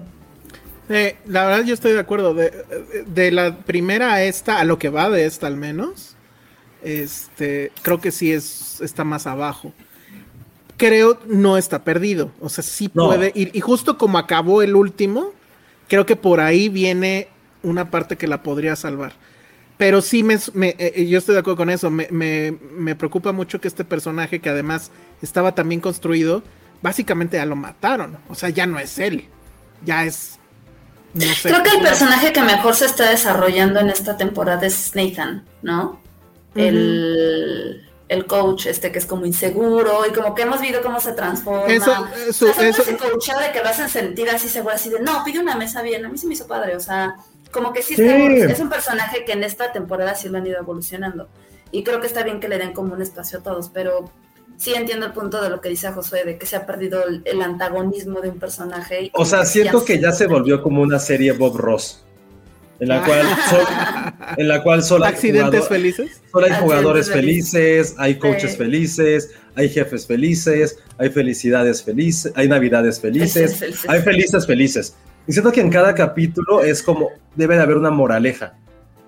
Así de, oh, si regresas a tu niño interior, todo va a estar bien. Oh, si recuerdas cómo jugabas cuando eras niño, eh, todo va a estar bien. Oh, la jefa que puede tener al güey más hot en su cama, pero está enamorada de un güey de, de Bumble. Oh, pero todo va a ser feliz. Es como, y en, la, en la primera temporada siempre había el conflicto de que, güey, hay algo en peligro o sea, este cabrón, como pasó en el último capítulo, va a explotar. Y me gustó porque explotó, digo, esa es mi teoría, y tampoco es que, wow, o sea, es un hilo negro. Explotó porque recordó que tenía una esposa que ya no es su esposa, recordó su vida anterior. Recordó que su hijo tiene pedos, que su hijo existe, que su familia existe. Y creo que por eso tuvo como este mental breakdown, pero al final es como, vaya, hasta que vemos que los personajes son humanos otra vez y no seres perfectos de un comercial de detergente de los 90, que así parece que todos son felices y todos son perfectos. Entonces, o sea, por eso les digo, o sea que a odiar, por ese, pero ese capítulo de Navidad para mí fue como, ¿qué mierdas estoy viendo? O sea, están arruinando Navidad para mí, porque es que fue como todo era feliz. No había como un character driven, los personajes, todo fue como, vamos a poner a todo entre paréntesis y darles como su, su musical de los Simpsons, pues. Bueno, está bien, Navidad tiene que ser feliz. Es que todos los episodios de Navidad, básicamente cualquier serie, es justo eso. Haces una pausa de lo que está pasando y metes el, capítulo de Navidad. Ahora, esto obviamente pues está mal timeado. O sea, supongo que en la planeación original iba a caer en Navidad. En, ah, realidad, que eso hace que también lo sientas tan forzado, porque ni siquiera estás en ese mood. Estamos en el mood pandemia todavía. Yo sí sería un capítulo que pondría mientras pongo el arbolito. Anda. Sí, todo de acuerdo, muy de acuerdo. Justo. Pero sí estoy de acuerdo en que por lo menos lo que hemos visto es menor a, la primera. Y sí siento que está muy perdido ya el foco, porque a pesar de todo lo que pasaba en la primera, siempre el tema era el equipo tiene que ganar y, están todas estas listas de cosas que van a impedirlo, ¿no? Desde la jefa que ni siquiera quiere que ganen hasta X. Y aquí ya es así como de, ah, pues no importa, algo va a pasar, que se va a, revertir la suerte del equipo y, al final van a ganar. Y entonces ya que, que si la relación de estos, que si la relación de los otros, ya, ya la verdad no, no sé, o sea, sí me sigue gustando verlo religiosamente los viernes estoy ahí, cosa que no estoy haciendo con ninguna otra serie, pero sí hay algo ahí raro. Yo espero que justo con lo que pasó en el último episodio, que de hecho siento que es bastante oscuro, porque el personaje que te enseñó en toda la, temporada pasada que con optimismo podías lograrlo todo, pareciera que, está a punto de fenecer. Ajá, exacto. Entonces, eso creo que nos da cierta cosa. Y bueno, a mí sí me molesta un poco que, ya también siento que Dani Rojas no pinta. O sea, estuvo, es el protagonista del primer episodio y hasta ahí. O sea, no ha hecho básicamente nada y pues qué mal, ¿no? Pero bueno. Ya conoció, no sé si vieron ya el video de que fue con Jimmy Kimmel, este... Sí, sí lo vi. Sí, qué lindo es. O sea, creo que es alguien súper no sé, como que todo el tiempo está feliz, o sea, trae a Ted Lasso por dentro, así, ay, sí, la felicidad. Él es el verdadero Ted No me lo imagino de villano, enojado, o sea, no manches, no. Pagando impuestos, ¿no? Pero bueno, pues ahí está. E- ese fue el, ¿qué será? El catch up, ¿no? De, de Ted Lasso. Y ahora pues vámonos con otro cuate que también hacía muchas cosas felices. Pintaba árboles felices, piedritas felices. Ustedes sí lo veían, ¿no? A Bob Ross. Sí, yo le, decía 11. cosas que yo me acordaba que tenía su ardilla, que tenía una ardilla de más. Perdona la, el tamalero. Espere, Ya, ya se fue. Ah, no, ya lo. Ya lo muteé, muteó. lo muteé. Ya, ya, ya, es que está aquí, justo aquí. Este. A mí sí me gustaba. O sea, a mí sí me gustaba porque aparte tenía, de, de chica tenía tanta de quiero pintar, ¿no? Y sí me gustaba mucho. O sea, sí fui esa niña que tomaba clases de cerámica y alguna vez intenté tomar clases de eso, pero fracasé. Me, me acuerdo de una Y- actividad que un día nos pusiste, Ale, por una película, ¿te acuerdas? ¡Ay, sí! La Que de Van justo se trataba de pintar. Yo, yo amo ese tipo de cosas. A mí me encanta así, así de que, ay, sí, vamos a pintar y colores y sí, sí, sí, sí, me encanta. Pero es que justamente lo que la magia de Bob Ross es que era, era justo como, como un poco de ratatouille, es, no cualquiera puede cocinar, pero cualquiera puede pintar, ¿no? Entonces, ese era como tú de niño, o a lo mejor en aquella época, o sea, inclusive hasta las mamás y demás, o a mi mamá le encantaba, era como, es que sí se ve bien fácil, ve, o sea, él lo hace en 15 minutos, ¿no? O sea, y creo que eso era como todo, todo ese esplendor, toda la magia que tenía, y pues el, el güey era súper carismático, te relaja, o sea, era súper zen, así de, y aquí vamos a pintar, y no sé qué, y de repente sacaba su ardillita del bolsillo, y mira, o sea, súper blancanieves, o sea, así de los animales. Ay, güey, tenía una ardilla. Eso Tenía no una me ardilla, yo me acuerdo. acuerdo mucho de su ardilla porque le daba de comer y luego la llevaba al programa y la tenía en su bolsita.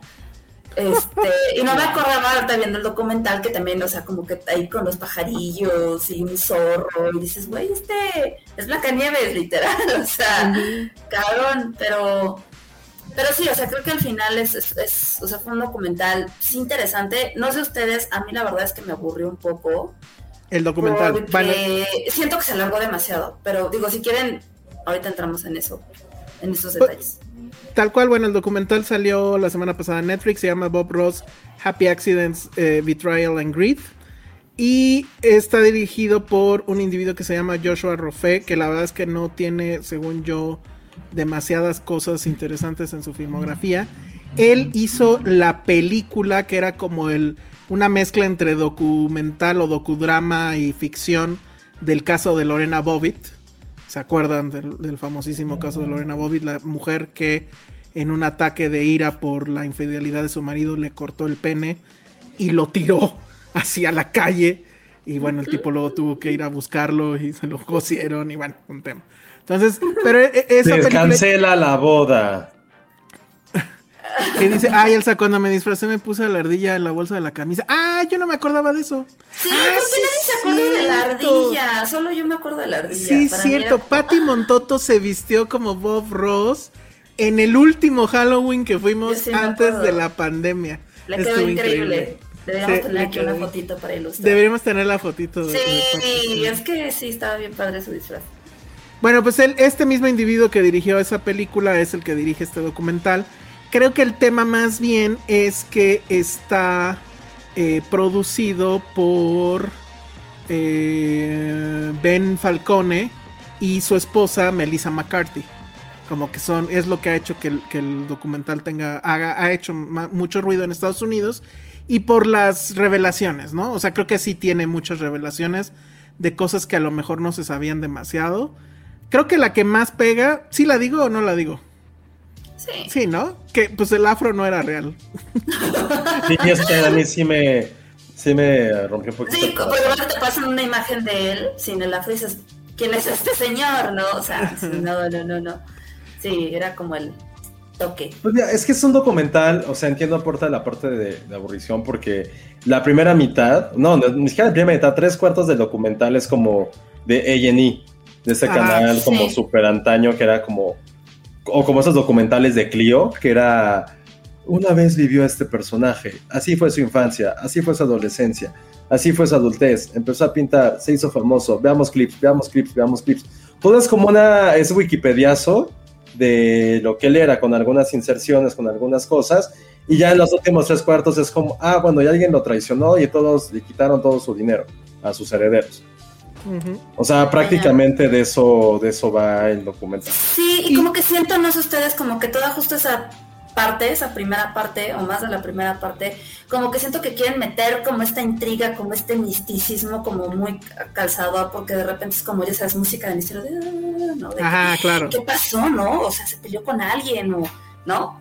Y no, pues es que mi papá tenía un amorío. Ay, no invento, o sea, como que era no sé, o sea, como que siento que querían como ensalzar cosas que dices, pues no, o sea, y como que hacer un escándalo donde igual no había, ¿no? Donde no había, exacto, ¿no? Y creo que justamente la última parte es como la más interesante porque no solamente es como esto donde se estafa, es cómo explotaron a este güey, o sea, la peluca, el disfraz, el lápiz, el color, este, todo, o sea, el mandil, la, la maceta hay una maceta con la, con la cabeza de Bob Ross y la riegas. Y quién sabe qué flor será que sale como si fuera afro, ¿no? sí, o sea, este, como que esa es la parte más interesante de Toki Ah, no, madre. Que, que de hecho, o sea, digo, el resumen, véanlo obviamente, pero pues el tema es que él se jubiló, su, su hobby era pintar, evidentemente, lo hacía muy bien o muy rápido. No es el primero en que, que salía en televisión pintando. Ahí te muestran a otro personaje que, no me acuerdo si es. Bueno, no sé, e, era norteamericano, pero de, de origen, creo, ruso o algo así. Que era pues un gordito que además, este, como que era más explosivo, ¿no? Y, más dicharachero. Y... Ajá. Ay, sí. Que de hecho eso como que me latía más, ¿no? Pero bueno. Y entonces él, pues ve eso y decide que el estilo va a ser justo lo contrario que es hacerlo más pausado, más con calma. Como si le hablara a una mujer. Exacto, es lo que dicen en el documental, como si le hablara a una mujer. ¿Quién se le ocurre eso? Porque la idea, el negocio supuestamente iba a ser, te voy a meter en la televisión pública, que es, pues sí, como Canal 11 aquí en México, que, que era justo donde pasaba. Pero para que des, anuncies las clases y la gente ya te vio en la tele, entonces va a ir mucha gente a las clases. Y sí pasó eso, pero pues el programa duró cuántas temporadas, treinta y tantas, ¿no? O sea, más no, de 10 no años. es que no eran temporadas como las conocemos, era como... Mm, eran como segmentos súper chiquis porque eran como de media hora, ¿no? Pero él menciona, bienvenidos a la temporada, no sé cómo. Ah, sí, pero no es que duraran como un año. No, no, Eran como de tres meses o trimestrales. Bueno, pero, pero fueron treinta y tantas, o sea, el programa duró al aire más de diez años. Y, y bueno, pues obviamente se volvió famosísimo creo que sí dan el dato, ¿no? Que aquí en México y en Japón, creo, es donde más fans había de, Bob Ross. Y el tema, pues es que cuando él muere, que además muere, pues muy joven, creo que tenía como 50. 56, si mal no recuerdo una cosa así. Algo así, y, pues muy rápido, porque no, no fue una enfermedad que tuviera, o sea, creo que fue cáncer, no me acuerdo. Cáncer. Eh, esta mujer, que es la que inventó meterlo a la televisión y todo eso, se queda con los derechos. Y es el hijo el que nos va contando la historia. Y pues además, sin decirlo, pues se ve que si bien no está en la calle, definitivamente no está recibiendo toda la lana que el, Emporio Bob Ross Inc. se está metiendo con todas estas cosas de, memorabilia. Y hay un asunto, y por eso también el, el este. Tampoco me encantó el documental dejaron de lado el tema, que es un muy buen tema, que los Bob Ross originales sí cuestan ahorita una lana. Y que hay un mercado negro de ellos y que hay un mercado de, copias falsas, porque sí ya valen este, una cantidad considerable. Entonces todo eso no lo dejaron, que eso me parece también grave. Pero la, la, cosa es que en Estados Unidos ha sido un escándalo. O sea, al parecer efectivamente nadie sabía absolutamente nada de esto. Yo sí sabía lo del afro, la verdad, desde antes. Pero este, nadie sabía de esto y en Estados Unidos hay un gran escándalo. Y sí puede ser que, el negocito se les vaya a caer a los Kowalski. Entonces, pues, a ver cómo termina toda esa historia. Yo no sabía lo del afro. ¿Tú no, sabías lo del afro? No, sí. No tenía idea. Sí. Es un documental que la neta solamente como que nos da esta parte de nostalgia. Es reforzar la nostalgia que tenemos por este personaje que muchos crecimos viéndolos las tardes y que pues el güey era un güey chido, que era, o sea, lo más padre es que como eran en, la, en el programa, si era en su vida real. Que era un güey chido, era un güey como bondadoso, era un güey que siempre quería ayudarte, eso es lo que está padre, pero en sí el documental, si no lo han visto, o sea, vean la primera mitad, recuerden a Bob Ross y vean a su ardillita y ya. pero tampoco se nos deje, no sé, tampoco te dejan nada en la vida. Lo que está diciendo Nora Rodríguez es completamente cierto. Bob Ross es el padre del ASMR. ¿Saben ustedes qué es eso? No tengo idea qué será eso. No, Bueno, no sé qué significan las siglas, a ver si Nora me- nos, nos aclara, pero yo descubrí ese asunto justo en TikTok. En TikTok hay ya toda una serie de como personas. lo de los sonidos para relajarte. Exacto, que están en las noches con un micrófono, no se alcanza a ver en, en- en el cuadro mi micrófono, pero que están, hablan así al micrófono. Y es para que te relajes. Y ponen una...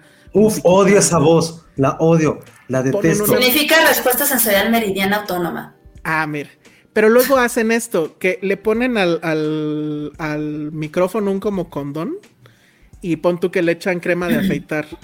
Y entonces le pasan así como el- pues algo para mover el- la crema. Ay, Pero obviamente sonidos, ¿no? hace un ruidito, ajá. Sí. Y, y así, ¿no? O te ponen sonidos de lluvia o algo así. Yo sí he de admitir que he caído en esos TikToks que de repente me encuentro, que de repente están rompiendo algo y es como lento así. Y es como. ah. Yo Puta, me mí me con- O sea, suena tonto, pero termino viendo. Es que a mí me pareció realmente la cosa más rara del universo, porque por un lado hay un tema fálico, creo, como que estén con el micrófono, y por otro lado este tema de, de que siguen hablando así, todo despacio. Ay, no, me da un chingo, eso sí, me da un chingo de ansiedad. Quiero patear en este momento la Hola, computadora. amigos. Odio la voz, odio, odio esa. Hay un comercial de.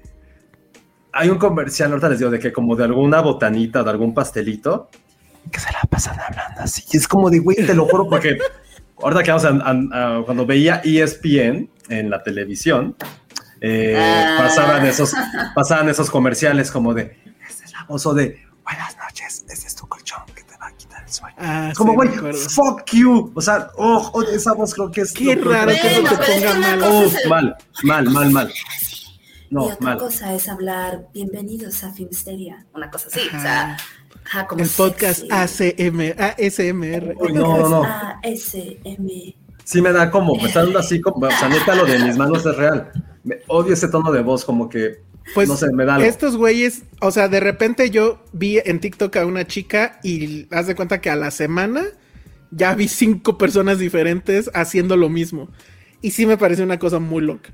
Porque además a, la primera que vi sí dije, órale, esto, o sea, está muy raro, pero vamos a ver si funciona. Y sí me puse los audífonos y cerré los ojos. Y dices, pues sí te relajas, o sea, de que te relajas, te relajas. Qué raro que a ti te ponga nervioso, José. Pero efectivamente, y eso creo que sí lo dicen también en el documental, que hay mucha gente que lo veía ni siquiera por el tema de los cuadros, ni por querer pintar, sino porque el güey hablaba con esa voz tan pausada y así, que los relajaba. O sea, sí era un tema antiestrés, Bob Ross. Cabrón, sí. Entonces, bueno. O sea, Bob Ross también te desesperaba, Josué, no creo, ¿ah? Bueno, creo que está... Creo que, creo que ya nos puso en mute porque la vocecita así lo... No, Lo seguramente perturbó. le hablaron. sí, ya sé. Ya lo pusieron más estresado. Pobre, pero bueno, de- pues sí. Muy buen, muy buen comentario ahí de Nora Rodríguez y efectivamente Bob Ross es el padre de esa, de esa onda. Bueno, Perdón, me salí como para ver dos, tres de TikToks de eso, entonces. ah, sí, Sí, pero vi ¿Qué pura tal? gente como haciendo así como ruidos. No, pero no viste a alguien que le echara algo al micrófono. Sí, sí, vi también.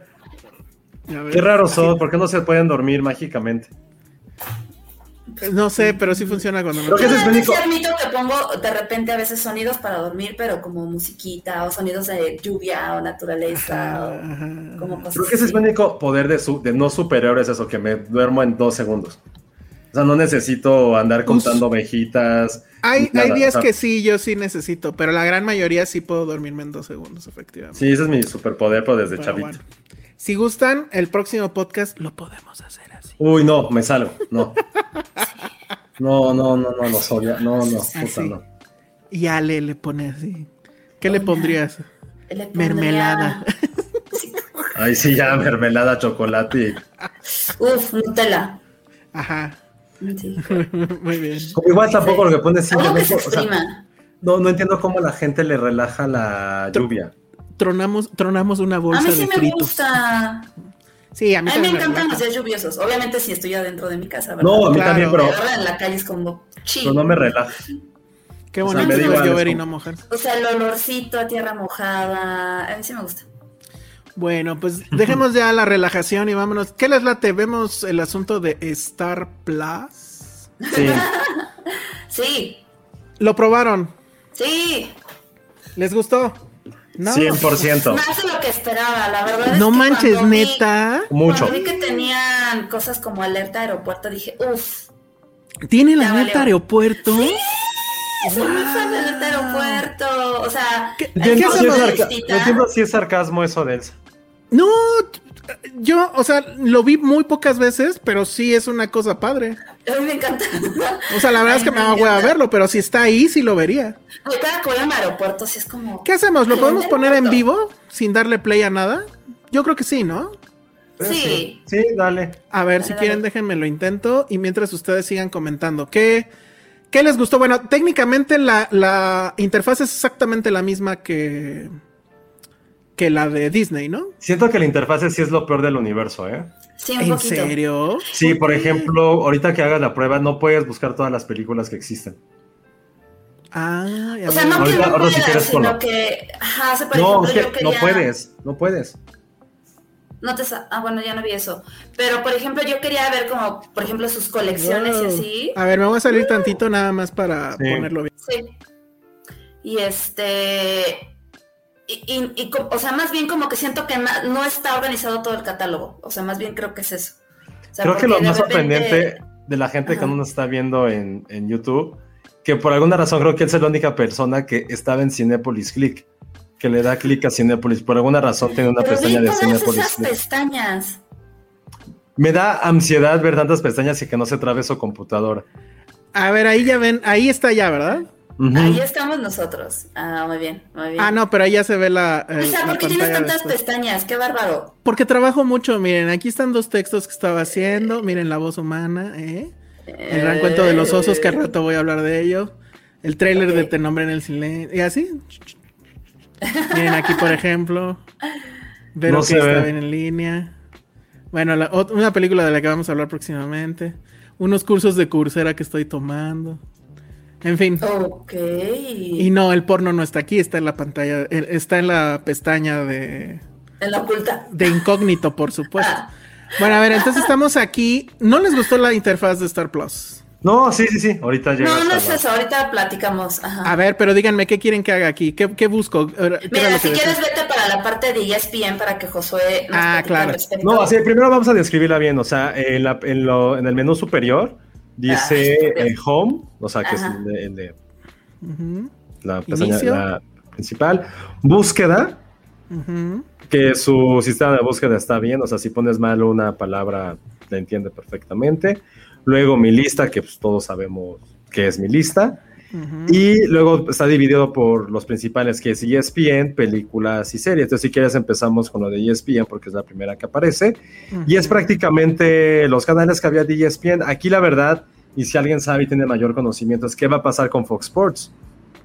La Ujú. neta, o sea, ahí sí no tengo idea que vaya, que vaya a pasar. O sea, de por sí Fox Sports era como el, el niño que nació sin mucho oxígeno de los, los canales de deportes, porque pues, era, sí es bastante malón. La neta, o sea, la neta. Eh, bueno, no sé qué vaya a pasar ahí con ese contenido, porque si no es un monopolio también de, de Disney. O sea, porque. Fox ya es Disney, entonces eso sí, si alguien tiene mayor conocimiento, está bueno. Eh, pues mira, ¿qué es lo que tiene? Eh, como padre, está fútbol americano, béisbol, eh, la Liga de Francia, nada más que lo único relevante es poder ver al Paris Saint-Germain. Está la NHL, NHL, ¿eh? NHL. Es como de, jugamos aquí el hockey, estas son las NHLs. Eh, está básquet, está el básquet, y es prácticamente lo que ya de por sí transmitía ESPN. Lo que está padre que alguna vez lo comentamos es como quien quiere ver repeticiones, aquí van a poder ver las repeticiones, entonces está bueno, pero Ah. sin duda lo más interesante de, de esto es uno que te va a dar como una pequeña agenda de lo que viene en las próximas horas, en los próximos días, y, y lo más interesante es que tiene fútbol colegial mucho y que tiene la sección de todas las películas de 30 for 30, que es esta eh, serie de mini documentales de ESPN que sacó y que ahí las vas a poder ver. Y lo que está padre es, por ejemplo, si tú eres fanático de cierto tipo de deporte que puedes ver a través de los iconos, por ejemplo, no sé, tenis. Vas a poder ver todos los torneos de tenis que, que existen o que están ahorita transmis- transmitiéndose en vivo. Y también vas a poder ver las películas de 30 for 30 que son de tenis exclusivamente. Entonces no solamente te dan la opción de ver los, eh, los eventos deportivos en vivo, sino también contenido de 30 for 30 de ese mismo deporte. Ok. Ahora, yo mi comentario al respecto, que obviamente viene desde eh, el sesgo de que a mí los deportes me valen madre, es que sí siento que esta plataforma en general sí la pensó Disney como para los papás, ¿no? O sea, vienen todos los deportes y además vienen esas películas que en teoría son las que le gustan a los papás o a los adultos, pues no se metieron ya. En teoría aquí ya no hay este tema de que hay cosas sensibles para los niños y demás, ¿no? Pues que más bien no es una plataforma para niños, ¿no? Es lo que dice. Exacto, ajá, exacto. Sí, exacto. Ese es mi tema. Entonces Pero eso bueno, es... Técnicamente nada más rápido, este vi los capítulos, vi algunas transmisiones de deportes aquí en la parte de ESPN. Ajá. A diferencia de lo que yo pude ver en, en HBO Max, tengo una conexión de, de 40 megas. A- esa vez de, de los partidos de fútbol en vivo de HBO Max, insisto, a mí la tele me marcaba que estaban en 4K. Aunque mucha gente se me fue encima y dijeron que no. Bueno, whatever. Eso es lo que mi tele decía. Aquí puse los partidos en vivo, creo que puse unos de justamente de tenis en este en Star Plus y la tele me marca que están en HD, o sea, no da más. Se supone que los el, el- el- el umbral que necesita de velocidad Star para entregarte 4K en contenidos que están en 4K es de 7 megas nada más, entonces es mucho más fácil tener contenidos Órale. 4K, pero el deporte en vivo no lo están mandando en 4K, eso es un hecho.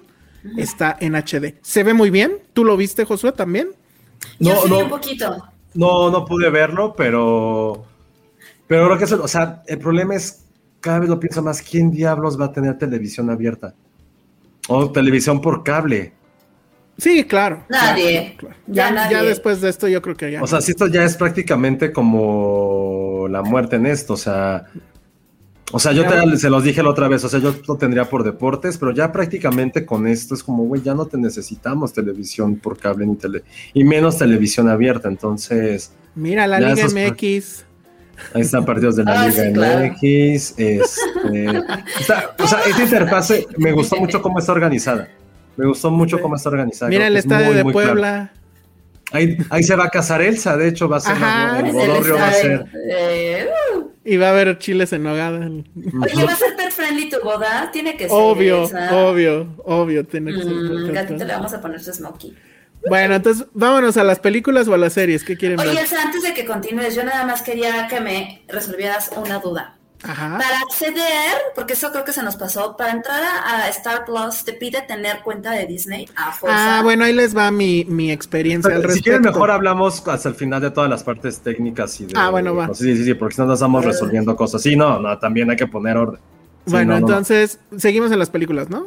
¿Qué sigue? ¿Películas o series? películas. Entonces, este, pues estamos aquí en las principales. Y yo como vi, bueno, pues como que empieza con las más este, populares y, recientes, ¿no? De entrada, luego, luego presumen Nomadland. Que pues esa les cayó como. como de repente, ¿no? Ay, bueno. ya- Ahí está, todas las pestañas, ¿ven? Bueno, es que de repente ya no los escuché y quería ver si sí seguíamos ahí.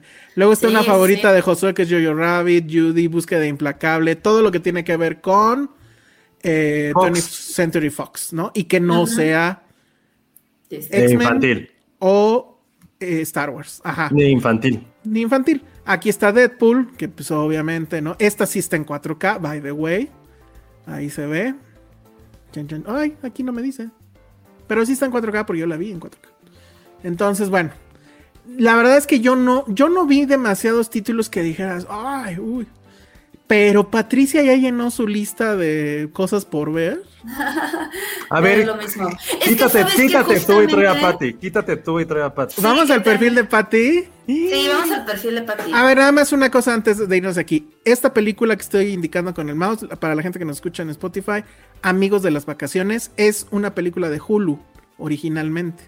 Es hay Y- cosas de Hulu ya. Eso- Exactamente. Exacto. Ahorita que lleguemos a series, creo A que series está, ahí se va a ver este, más. Claro. Pero eso a mí me llena de, de gusto porque eso quiere decir que entonces ya vamos a poder hablar aquí de cuestiones de Hulu, porque ya van a estar en Star Plus. Entonces, bueno, a ver, me voy a meter a la cuenta de... Yo, yo sí vi varias ¿Sabes películas que sí pondría en mi lista. Sí, yo también. Lo que pasa es que justamente era lo que decíamos al principio. O sea, como que encontrarlas no es tan fácil, porque de repente tú ves como esta planilla que te ponen y dices, ay, es lo único que tienen, porque no van, no van de la A a la Z, ¿sabes? Como que se quedan en la M o una cosa así. ¿Cómo? Y hasta que no le picas a una película y te da como, o sea, basándote en la película que le diste clic, te da como otra recomendación. Dices, ay, o sea, también está esta, ¿no? O sea, porque a mí me pasó que, por ejemplo, a simple vista no había visto que estaba Moulin Rouge, por ejemplo. O no estaba, ¿qué- qué- es que no me acuerdo cuál es. Tú tienes la lista, Josué, de las que anotamos, pero Moulin Rouge sí estaba. Es que de repente estás en Oh, una oh, lista y oh, no te oh, oh. sale así. Sí, justo vista. lo que te iba a decir. Sí, sí, sí, sí, regrésate, regrésate. Ah, quítenme de, tantas de cuadro. pestañas. Sí, quítenme de cuadro, por favor. Ahí está ya. ¿Ven Es cómo no- no es bueno tener tantas pestañas, chavos? Exacto. Sí, no entendí por qué decía retransmisión, Qué pero miedo. bueno. Pero bueno, Sí. independientemente de las, de las películas, que justo es eso. O sea, si quieres regresar otra vez a la parte de películas, eh, están divididas también como por los géneros clásicos. Eh, creo que la única aquí diferencia es que creo que sí pusieron musicales. No sé si hubiera otra eh, servicio de streaming que tenga como musicales en sus primeros, bueno, como sus géneros principales. Pero es lo mismo de siempre, ¿no? Está eh, drama, romance, bla, bla, bla, crimen, uno que era suspenso, terror. Y hay buenas películas, por ejemplo, ahorita Elsa se metió a la, a la parte de crimen. Lo único que a mí no me gustó, y se voy a ser bien sincero, es que casi todos los nombres están en español En español, sí. de las sí. películas. Y es como, ah, what, ¿cuál es esta? O sea, hubo dos o tres que dije. O sea, por ejemplo, esa de Steve Carell y Tina Fey, creo que se llama. Uy, no, se llama Blind Date o algo así. O... No, algo como Date Night o una Date tontería Night, así. exacto. Aquí Ah, sí, cierto. Muerte en las penumbras. En las profundidades, qué Creo horror. que ahí se equivocaron, entonces. Acuérdense que de repente las películas, cuando cambian sobre todo de distribuidor, como en este caso en plataforma, les cambian el nombre. Es, el caso más este famoso fue la de a él no le gustas tanto, que cuando llegó a plataforma le llegó con otro nombre. O sea, creo que era como de este el amor, no sé qué, o no me acuerdo Ah, qué ve, nombre. ve por ejemplo ahí Elsa. Elsa está, insisto, es como el ejemplo. Está de la A a la Z, donde vienen todas las películas de crimen y solo llega hasta la K. No se ven todas las demás. Ese por eso digo que no está tan padre la O plataforma. no, o no hay más eso. marcadas como crimen. No, Y- sí hay, No, sí hay sí más. hay, porque de repente le das en, o sea, te digo, le das clic a otra, por ejemplo a una, y de repente te despliega como recomendaciones basadas en esa, y dices, es que esta no me apareció en ninguno de los listados. Ya. Por ejemplo, esto que es The Favorite. Está bueno. Tienen todo volver al futuro, no entiendo por qué. Está Aloha, que yo, yo cuando lo revisé no la había visto. Que está está- Ah, Despedida, de, despedida de soltero, chavo. Es buenísima esa película. Sí. la viste, es un clásico ochentero de Tom, de Tom A ver, y ya lo- lo- de Tom Hanks. De Tom Hanks. Y ya lo tuiteé, pero explíquenme por qué está Batman. ¿Saben ustedes por qué está Batman aquí? Mm, no, No, no es la, es la primera de Adam West. eh, y la tienen porque resulta que en esa época fue justamente 20th Century Fox quien compró esa película a, a DC. Y fue antes de que DC fuera adquirido por Warner. Entonces, esta es la única película de Batman y de un superhéroe de DC que técnicamente ahorita ya pertenece a Disney. Por eso está en esta plataforma. Que pues sí es muy loco, ¿no? O sea, sí tienen una película de Batman en sus arcas. Entonces, por ejemplo, eh, ya para no hacer eso como tan largo y revisar género por género, sí tiene películas bastante chosas, por lo menos a mí que sí me, me emocionaron algunas. O sea, lo único que creo que le voy a recriminar a, en principio es que no tienen como una sección como de clásicas o películas como de- Exacto. exacto, que fue lo que antes de los pasó. antes de los 60, antes de los 80, por ejemplo, no está Gil Dorantes tienen los documentales de 30 for 30 de ESPN, sí, no tienen todos, pero creo que con los que ten- con los que Bien, tienen es súper súper Rouge. bueno. Ahí está Moulin Rouge, Ahí es- está Rouge. efectivamente. La Está. Rocky Horror Picture Show, la película que no entiendo cuál es el amor hacia ella, Sí, yo tampoco. pero está esa, creo que creo que es muy hetero foros, entonces no sé, no sé, Doctor, Doctor Dolittle, pero la clásica. Ah, esa ni siquiera sabía que existía. Sí, Coyote, Ugly, que según. Ale es un clásico. Es un clásico Coyote Ugly. Patty está de acuerdo. No sé cómo ver la lista. No sé cómo ver la lista de Patty. Ese es otro problema de esta. Ahorita Te, llegamos a eso te vas a mi lista. Tienes que estar en su perfil. Espérame, Ale, lista. ahorita llegamos a este punto, Hugo. Ok, pero sí es un clásico, según dicen. Esto se lo vamos a dejar a Ale, que fue la que revisó esos temas. Entonces, bueno, a ver, ahorita- si quieren, vámonos rápido nada más a ver algunas series. Serie sí está muy bien, la neta, ¿eh? Modern Sí. Family, que le gusta mucho. Only Murders in the. Building, esta es nueva. Ya Es también de. Qué buena está está, bien ¿eh? buena. Está bien chida. Ah, sí. Está bien Muy buena. buena. Sí, A ver si hablamos en la que sigue. Muy Exacto, buena. sí, sí, sí, está bien padre. Bueno, hasta ahorita. Y Miren, está esta Pero no cosa está llamada completa, Los ¿eh? Simpsons. ¡Ay, está Scrubs! No mames, está Scrubs, no había visto. Sí, Creo que está está bien mal su pinche plataforma porque me metí a comedia y no estaba. Y ahorita que aparece ahí, güey, está Scrubs, no mames, ya, o sea, está How I Netflix, Met. bye. Sí, sí, también. Está How I Met. Está Lost, que tú eres. Ay, fan de Lost. No puedo creer que esté Scrubs. Si alguien no ha visto Scrubs, es momento No de hacerla Scrubs. para que luego peleemos de que si Zach Braff o. ¿Cómo se llama su novia? No, Florence Pugh. Pero Florence bueno, ya Pugh. cuando la vea, van a decir por qué yo argumentaba por qué Zach Braff es un genio y Nah, Fl- Florence Pugh solo actúa. Que está bien, Fut- solo actúa. Futurama, que yo amo Futurama. Futurama, yo la amo, sí. Ajá. Porque me acabo de dar cuenta que es en el capítulo 2 donde dice la famosa frase de, ah, sí, pues me voy a ir y voy a hacer mi propia, ¿qué? Exposición. Con juegos de azar y mujerzuelas. Olvide, es más, olviden los juegos de azar. Eso está muy bueno. Entonces, Prison Break, 24. 24 sí ya es bien boomer. Sí, cañón. Sí, la ve mi papá, papá era súper Ni fan. se me antoja. Yo sí vi la primera. X-Files, no puede haber algo más boomer, pero es No, no, increíble. pero eso todavía tiene charm, ¿sabes? Pero ahí, Sí, por ejemplo, aquí bueno. sí métete por géneros, porque creo que sí está muy padre cómo lo dividieron y es A muy, ver, muy como que claro. comedia, ¿quieres primero? A ver, si Comedia. quieres, para que sepan Ah, que hay en bueno, pues comedia. ahí, ahí en comedia podemos ver, bueno, otra vez Modern Family. I Ah, the- Don't Trust the Beach in Apartment 23. ¿Verdad que esa es, buenísima? Es buena, sí es buena. Es muy divertida esa serie. Es si buena, esta- sí es como para en lo que le, le lava los platos, pero sí. Sí. es muy buena. Atlanta se supone que es Masterpiece. No sé dónde más estaba Atlanta, ¿no estaba en Netflix? Estaba en Netflix o en Amazon. Pero bueno, yo creo que ya se va a quedar aquí. Bob's Burger. Bob's Burger, que nunca Está vi. Buffy. Está Buffy. Buffy, que tampoco nunca vi. Ese de Cake no sé cuál sea, pero se me antoja cañón. Ajá, Esposa Después Desesperada. Housewives. Que Solo vi la primera. Sí la tienen en inglés. ¿Ya se dieron cuenta que ahí sí vienen los nombres en inglés? Sí, las series como que sí lo respetan un poco más. New Girl, Girlville y se acabó. O sea, sí está muy ¿Ves cómo aquí no aparece Scrubs? Ajá, exacto, No Está aparece. exacto.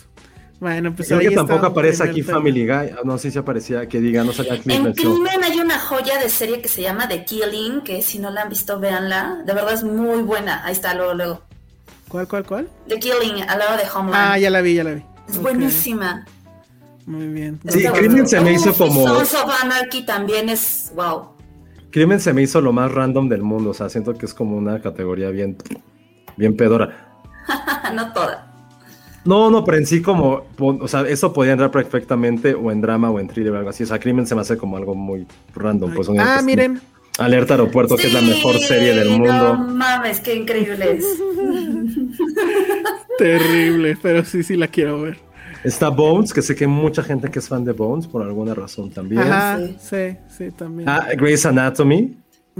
Ay, que ya también. Ah, pero fe- aquí sí es la anatomía, según la Grey. anatomía de Grey. Así es. Bueno, pues ahí está, este, Pero yo insisto, sí vi muchas cosas, se los juro que hice como una listita. Está tu duro de matar para que la pongan en pinche Navidad. sí, Ay, sí. sí vi. Oye, Es- pero Tiene una parte, ah, sabes que antes de que te vayas, hasta abajo tiene una parte que se llama colecciones y tienen unas colecciones de contenido latinoamericano que también está padre. O sea, vienen ahí como las de Duro de Matar, hasta abajo, hasta abajo, hasta abajo. mm, Creo que es la penúltima colu- columna. Uy, no, bueno.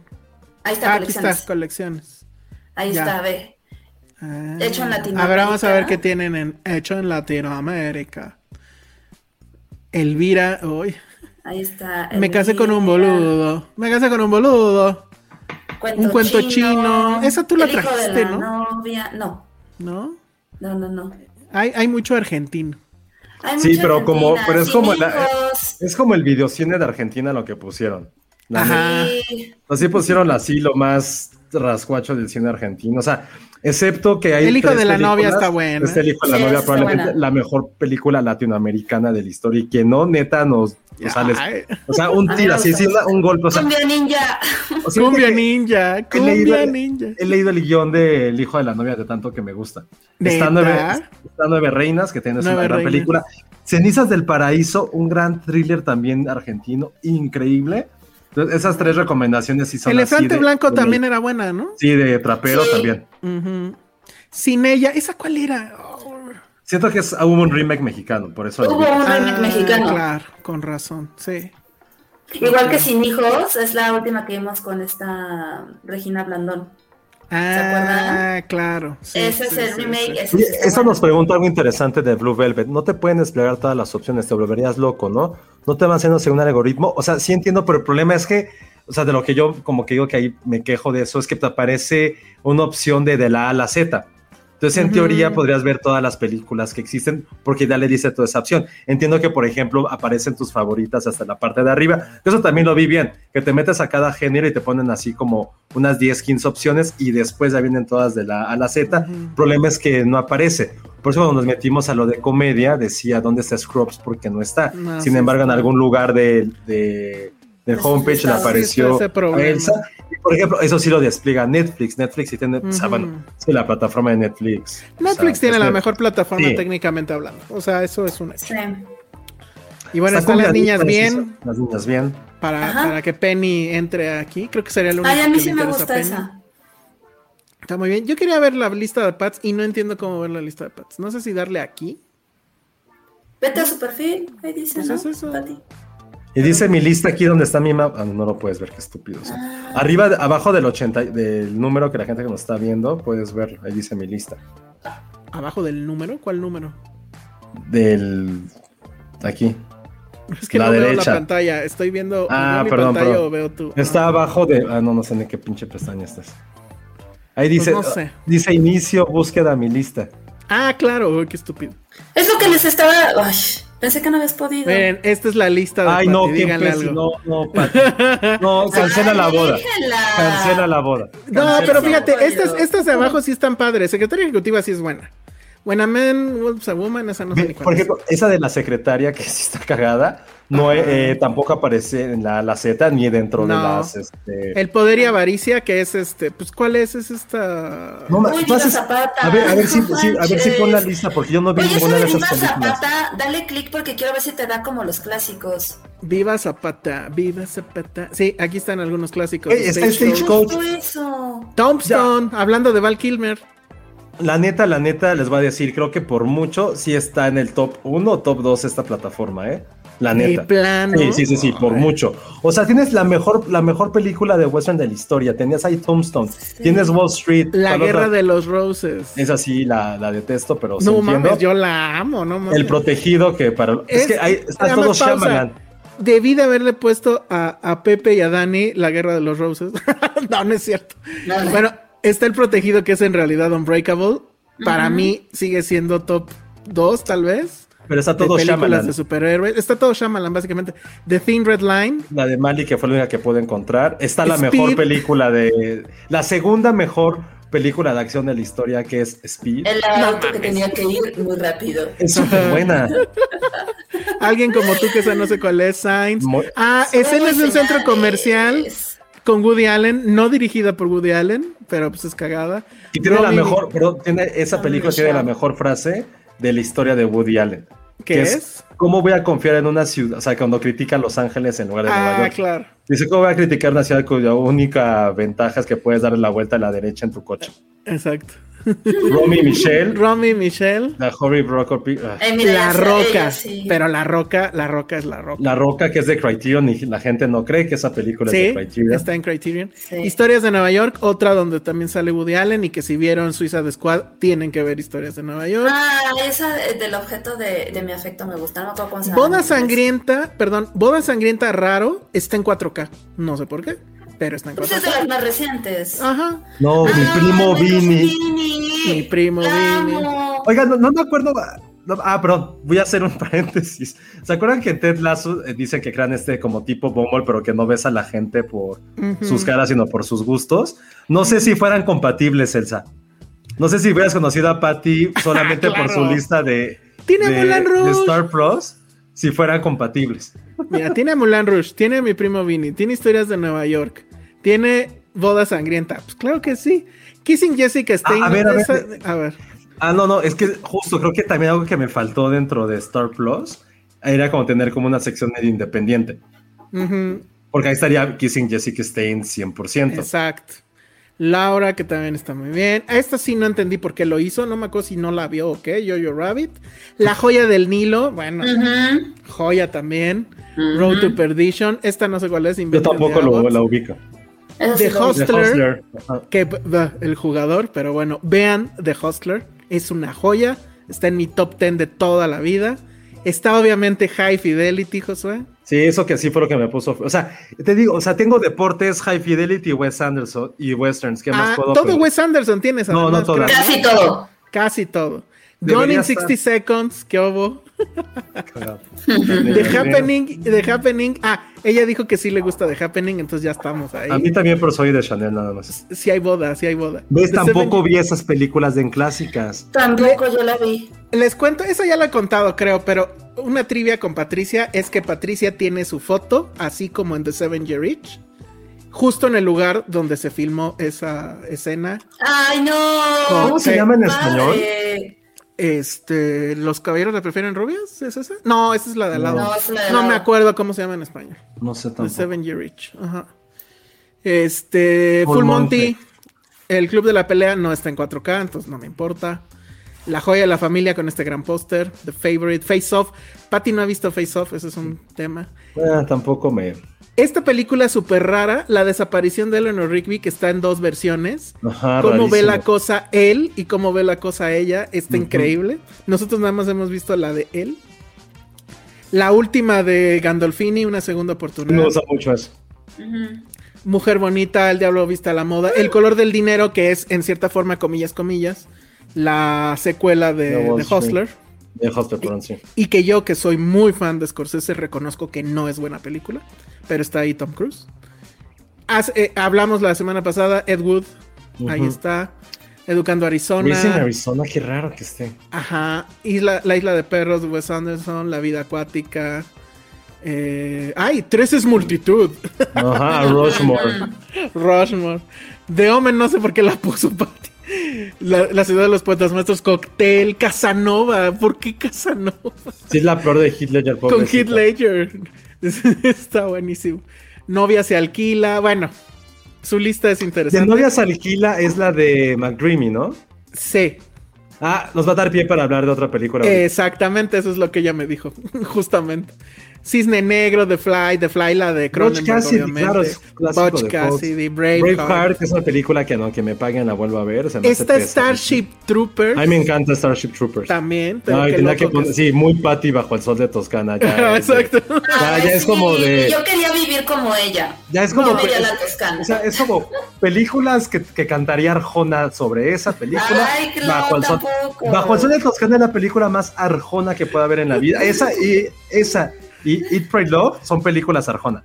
A mí sí me gusta Eat, Pray, No, Love. está bien, pero son películas Arjona. A mí me gusta Bajo el sol de Toscana. La playa también me gusta mucho.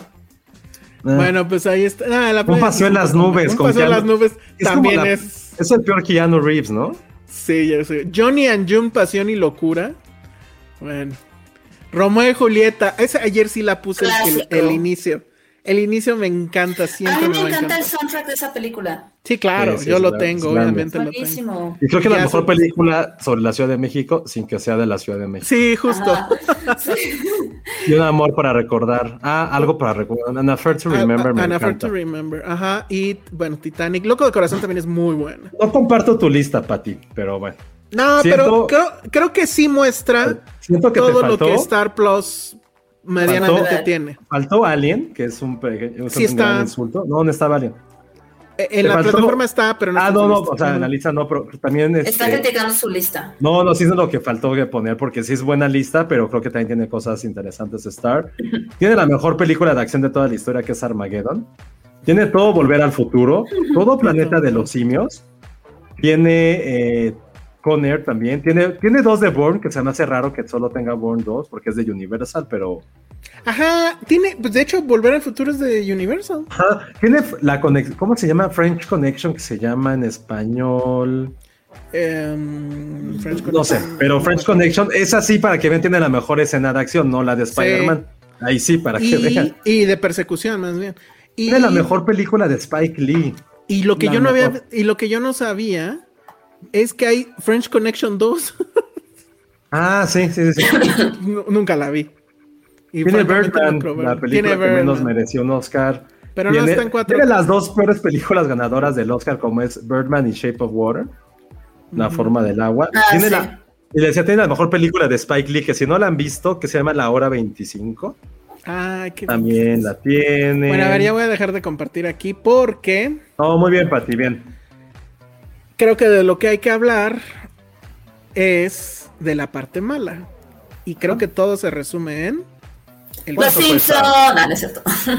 Ah, lo de los Simpsons, Alex Ibas. Sí, o sea, yo sí me di la tarea como de revisar versus, o sea, lo, que- lo que tienen ellos con lo que, ¿no? Físicos. Y sí, efectivamente, el capítulo de Michael Jackson fue eliminado de la historia. Y lástima, porque digo, creo que fuera de todo contexto, el capítulo es muy bueno. o sea, es muy Claro. cagado, ¿no? O sea, Happy de la birthday, Lisa. rosa, Lisa, Happy birthday, Lisa. Lisa.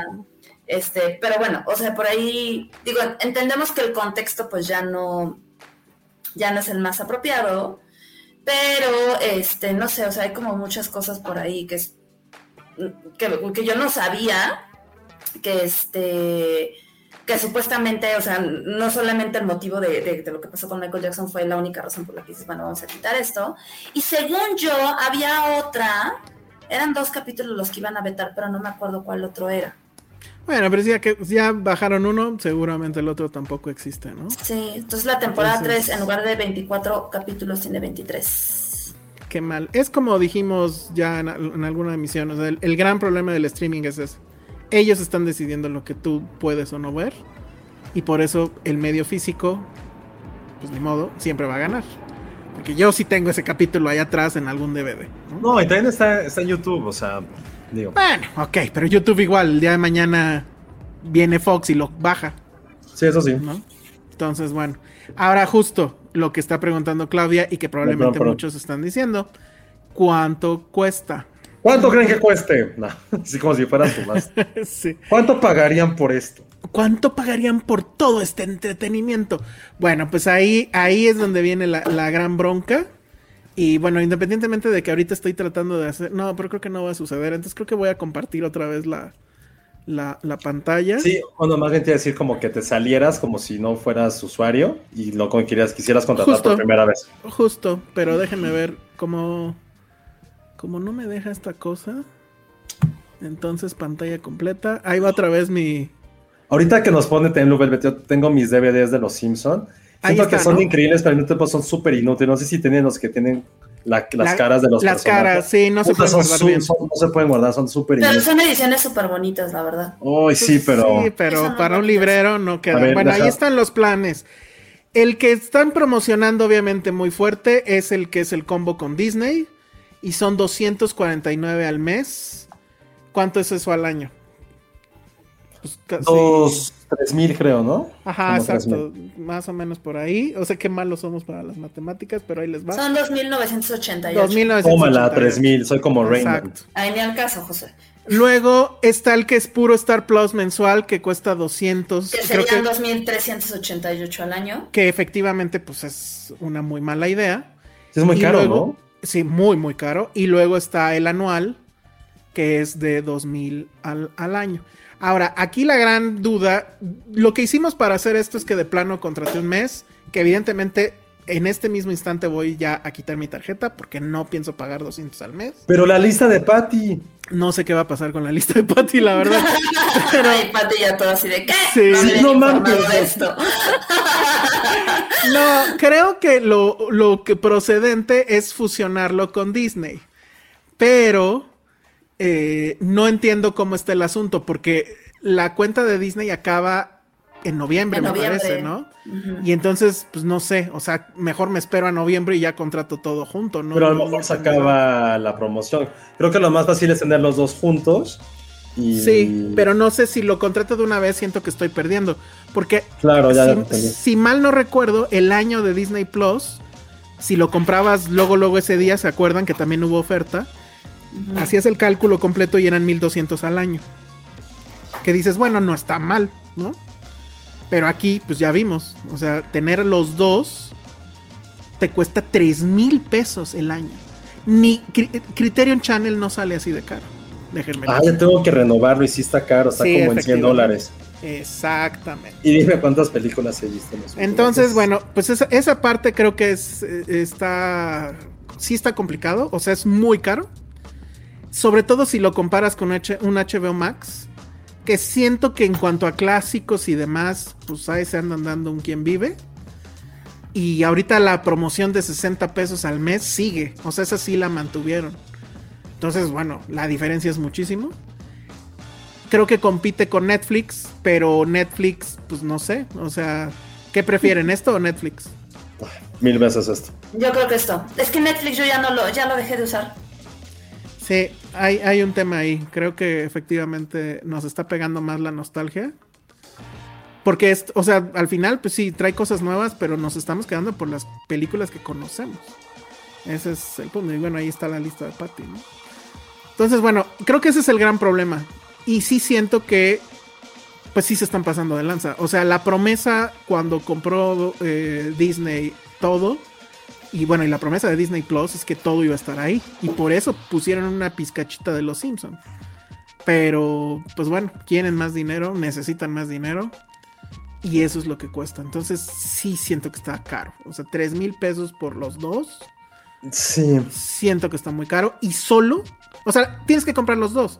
Porque si lo compras solo es una estupidez, cuesta 2 mil pesos. Ahora, también es algo que a lo mejor no tenemos, o sea, no tenías contemplado. Pero insisto, ¿cuánto se paga? O sea, ya, ten- ya tiene mucho que no tengo cable. ¿Cuánto se paga por cable? No, pues ya ni sé. O sea, no, no, no me acuerdo cuánto. No, o sea, lo pregunto. déjame ver si sale. O sea, lo- si alguien tiene cable, aquí en los comentarios avisa. No creo, no creo que sean 3 mil pesos. No, es digo- que según yo costaba como 500, cua- 600 cable. Ajá, exacto.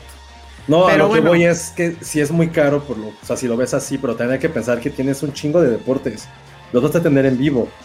I don't care. No, en mi no, pero te digo, es que- Pero entiendo. O sea, sí, o sea, si lo ves así, está muy barato. O sea, Tienes- Sky, por ejemplo, nada más dice que tiene de 399 pesos al mes, pero el gancho ahorita de las compañías de cable es el combo televisión-internet, ¿no? Que te incluyen el internet de esto. Entonces, por ejemplo, aquí, o sea, es- me metí a Sky porque fue lo que se me ocurrió ahorita. Tiene un paquete de internet inalámbrico más televisión por 605 pesos. No, pero pues no. Pero, Su O sea- paquete más caro es de 1090. pero el problema es cable, o sea, es cable. O sea, ¿quién se va a poner a. A ver, ¿a qué horas va a pasar Scrubs? O sea. No, no es comparable ya. No, en cable solo lo, lo pagabas listo ya por deportes. Sí, lo y si ya solo te vas a quedar como por Fox Sports, es como, dude, no. O sea, creo que pagando en cierto sentido HBO Max, eh, Star y por ahí otro, ya medio lo compensas un poco. Exacto. Entonces, este.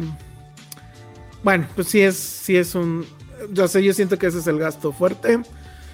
Perdón, técnicamente a mí me parece que está bien, pero a diferencia de Disney Plus, tampoco tiene los extras. O sea, Disney Plus como tal, así solito, técnicamente sí me parece que es de las mejores plataformas, porque de todos los contenidos, todos, todos, todos, tiene los extras. Es decir, ahí sí se cumplió la promesa de que no vas a necesitar comprar el físico, porque aquí tengo los extras, comentarios de audio, todo. O sea, y en cambio en, en Star no hay nada, ni siquiera los trailers. O sea, ponen ahí un clip ahí.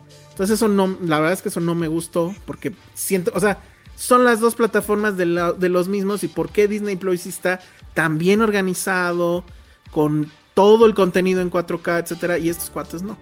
Y de nuevo, creo que hay que compararlo más que con Netflix, con HBO Max. Y HBO Max tampoco tiene los extras, pero siento que sí le están metiendo. Digo, habrá que ver qué pasa, apenas llevan unos días. Pero HBO Max sí trae esta onda muy agresiva de prácticamente cada semana contenidos, o sea, bueno, contenidos que no son nuevos, o sea, que ya los vimos, pero son nuevos para la plataforma. Y así están todas las semanas, pum, pum, pum, pum. Entonces no sé qué va a pasar en ese sentido con, con Star Plus. En fin, pues ahora sí que ustedes vean, rompan el cochinito o no. Este, pero sí, definitivamente el problema es ese, el, el costo, siento yo. ¿Se acuerdan que había una plataforma llamada Fox, no? Fox algo. No sé si era Fox Plus. Fox. Premium. Fox Premium. Costaba 200 pesos y nos parecía caro. Bueno, pues se, se convirtió en Star. Básicamente. No sé, o sea, siento, o sea, yo en lo personal sí Star lo amo. O sea, tiene Los Simpson, tiene Deportes y tiene Wes Anderson. O sea, yo qué más Sí. puedo pedir. Yo a nivel personal, ¿qué más puedo pedir? Yo siento que tiene cosas interesantes, pero son cosas con las que puedo pues, no vivir sin ellas. Pero es que también el contenido de Hulu creo que Sí. también le da un super plus. No, Sí. para Elsa. Sí, en eso estoy completamente de acuerdo, pero de nuevo, es muy caro. Y, y si lo comparas con HBO Max, Eso sí. o sea, son, O sea, es son caro tres veces más, más de Es- tres veces. Siento que dices que es caro porque lo sigues comparando con si tuvieras todas las plataformas. Pero lo que siempre hemos dicho, o sea, que creo que con tres ya estás. No, pero a ver, HBO Max te cuesta 60 pesos. Sí. 60 pesos. A- eh, Amazon, pues ya sabemos que lo tenemos por los envíos. Pero, aún ver, así, Otra cosa que, que les iba a preguntar, yo, por ejemplo, en Amazon casi ya no pido. No, yo He sí. sido muy poco. Es que No, más bien yo los, los artículos que yo quiero, que compro, están más chidos en Mercado Libre y llegan bastante bien. Pero es que sabes que ahí, bueno, no sé, habría, O sea, yo creo que que, tengas razón. yo estoy pensando muy seriamente también decirle vaya a Amazon Prime, porque la neta, Mercado Libre se ha venido a cambiar muchísimo mi vida. Sí, sí. Yo sí prefiero Amazon. A mí me gusta más. No, es que hay cosas, pero por ejemplo, yo que Depende compro de lo como- que compras. que compro ropa, o no, que compro Mm. como tenis o cosas muy específicas, está, es mucho mejor el precio en... O sea, hay tenis chingones de 5, 3 mil pesos en, en la Mercado Libre y cosas como de casa muy específicas o para Patterson están mejor en Mercado Libre y más baratas que en Amazon, la neta. Sí. Oye, Que bueno, al final también como que deshacerse de Amazon siento que es un poco complicado. La verdad es que siempre, como que han tenido sus decisiones de, de títulos nuevos y eso son, hay cosas que desear. O sea, de repente sacan cosas interesantes como lo de Val, etcétera. Pero sí, cuando venga lo de lo del Señor de los Anillos y demás, eso pues ya va a ser inevitable. Sí, Pero de a nuevo- que llegue lo de MGM. Ajá, y que llegue lo de MGM. MGM sí va a estar pero MGM, ¿qué, Ah, qué me va a dar? Nuevo. un chorro de clásicos. No, Nuevo nuevo, no ¿qué sé, me va a dar? pero todos los clásicos. O sea, sí, todos los clásicos, pero pues, o sea, suena feo, pero eso tienes Criterion también. Eh, eso sí, pero bueno, quien no tenga el Criterion. No, No sé, pero el costo, como costo tal cual, Netflix en 4K es carísimo, está en 200 y algo. Después seguiría Star, después seguiría quién. O sea, ¿ya estamos diciendo con cuál nos quedamos? Yo nada más de- estoy, estoy ordenando por Ah, costo. por. Estoy ordenando por costo. O sea, después pues ya estamos en, en área tipo Apple, tipo Amazon. Este. A ver, el Bueno, más barato arriba es está Disney. ¿Estamos de acuerdo? ¿Cómo? El más barato es Apple, ¿no? Sí, ¿O es más pero barato Prime? ese mm, no, tendría que hacer el cálculo. Lo que pasa es que. oh, ah, bueno, sí, HBO está en 60, Apple está en cuánto? Claro. 69. 90. ¿no? En 90 90. pesos. Ahora, tienes Apple, la neta, pues porque sus conte- ahí sí compras por contenido. O sea, son cosas pequeñas, o sea, son pocas, pero sí son interesantes. Eh, con Apple incluso, gratis. con Apple incluso puedes agarrar y decir, ay, este mes no hay nada bueno, lo pauso y, y- y cuando hay algo que te interese. Eso pues también está bueno. Super chat. Patty pide super chat para que logre ver su lista. Pues sí. Ay, sí, pobre Pati. Pues es que está muy caro, amigo. No sé, yo sí estoy pensando en deshacerme. Es que yo me quería deshacer de Disney. O sea, mi plan antes de saber los costos de esto era deshacerme de Disney porque no lo uso de verdad y deshacerme de Netflix y contratar Star. Pero pues El problema con Disney, como, Siento que nos tiene agarrado de los tanates por, por Star Wars. ay, O sea, no. va a venir, va a venir ya. Mandalorian, va a venir este la, la serie animada, bueno, los cortos animados. Pero es que, a ver, eso, eso lo puepuedes ver aparte. O sea, es que What if sí me creo gustó. que lo que pasa con Disney es que no es como las demás plataformas que estás viendo cada semana algo, algo. Sí, ¿no? eso Como sí. Disney es como, aquí está este, y se va. Y de repente me Que es, que es como Apple. que es como Apple. Pero bueno. Ahora, pero el sí, precio sí- versus eso. sí, no. Disney definitivamente es una cosa ya imposible de quitarse si tienes hijos. ¿no? Pero O sea, gracias a Dios no tenemos hijos. Eh, Pero no tenemos exactamente, hijos. entonces igual nos podemos ahí eh, abstraer. En fin, bueno, pues ya nos comimos casi todo el tiempo, pero nos falta hablar justamente de una película. Sí, sí, sí es película, ¿vale? Eh, No, pero vamos Que a, te vamos a decirlo. O eso lo finalizamos para que pensemos cuáles son con las tres que nos vamos a quedar. a ver, lástima que no está Penny, final- por al cierto. final- al final. del Al capítulo. final, ah, bueno, ok. Para que se quede al final y el que la adivine le va a, tomar- va a tener un premio. Sí, un mes de. Un mes de mens, no. No, la- si logran adivinar No, dos les tres, mandamos les un damos un premio. RSM, o ¿cómo se llamaba? ARM. ARM, ajá, Una de Josué. De cualquiera de los tres. Cojan uno, Ajá. un super chat y les mandamos por una semana. Buenos días, o lo que No, quiera. qué miedo. Bueno, entonces terminamos con. ¿Cómo se llama tu película, serie, remake, Josué?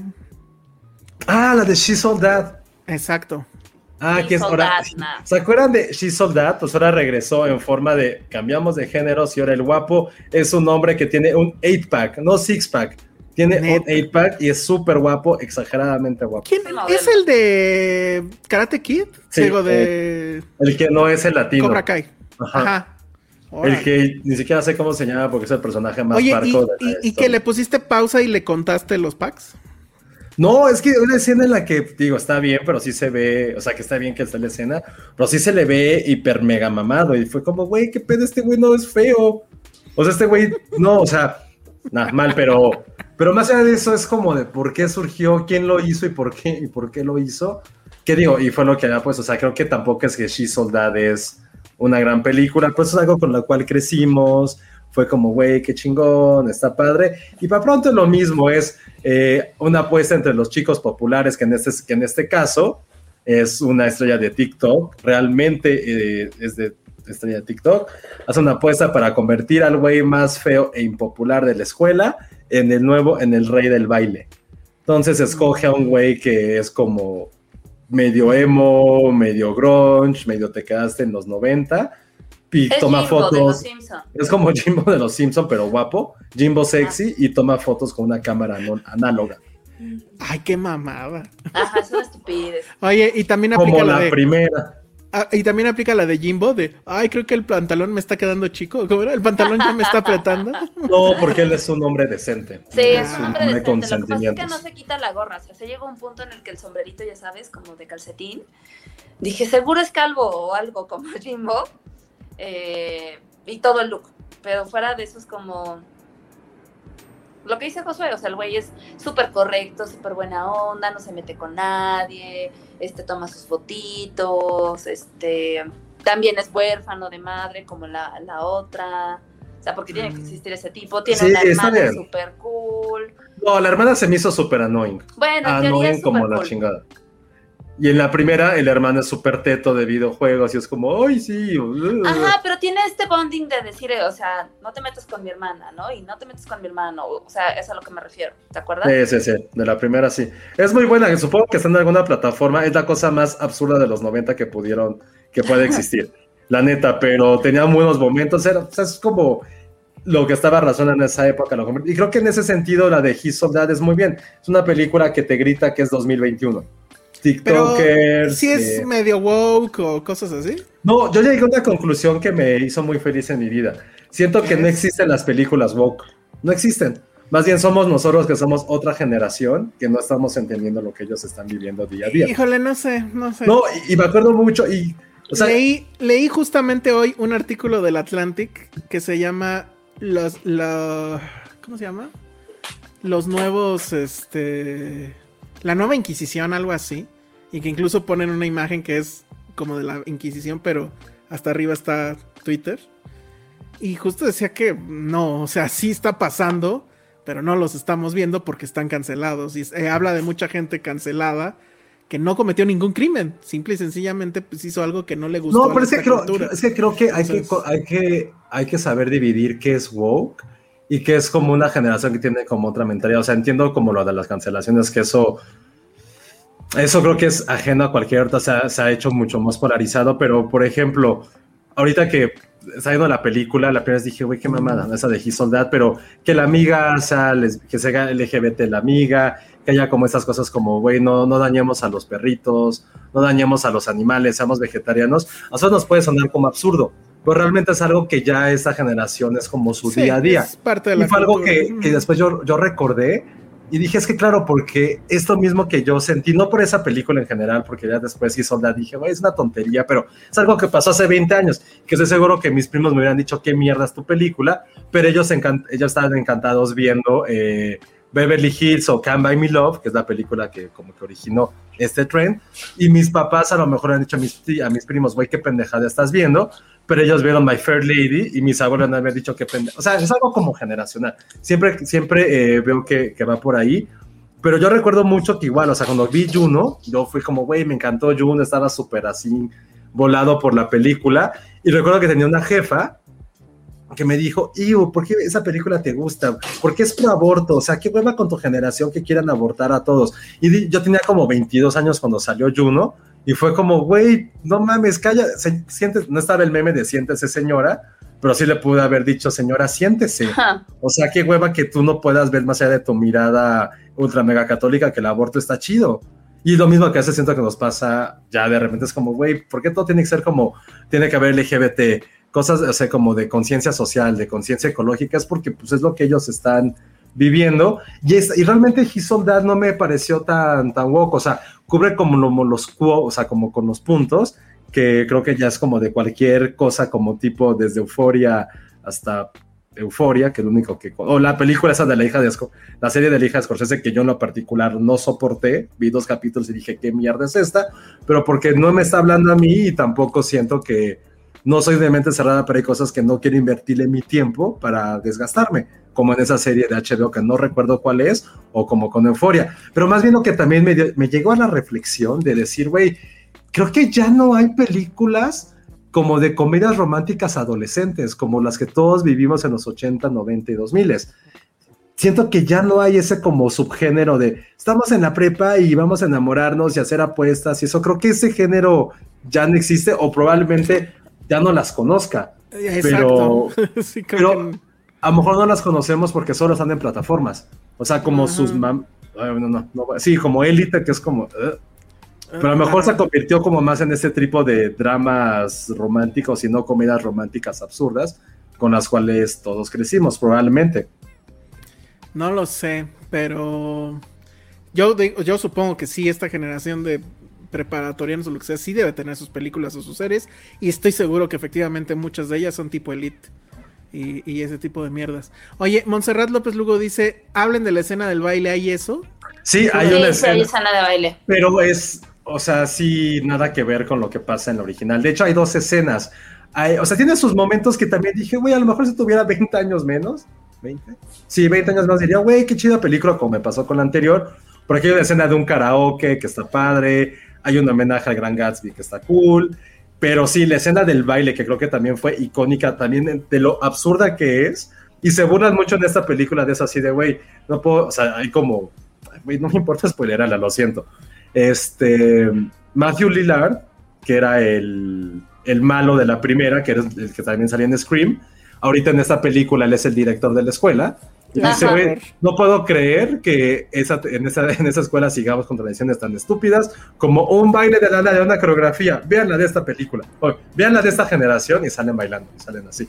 Y para la nostalgia sale Rachel Lee Cook, que es la protagonista de She's on That, tiene ahí como su, su cameo y pues ahí. ahí. No, Las es la mamá de la protagonista. La mamá de la protagonista. Sí, tiene Y su no cameo, sale pues. Freddie Prince Jr. porque No, Yo quería hubiera verlo. estado increíble, pero la no. original era una película de Freddie Prince Jr.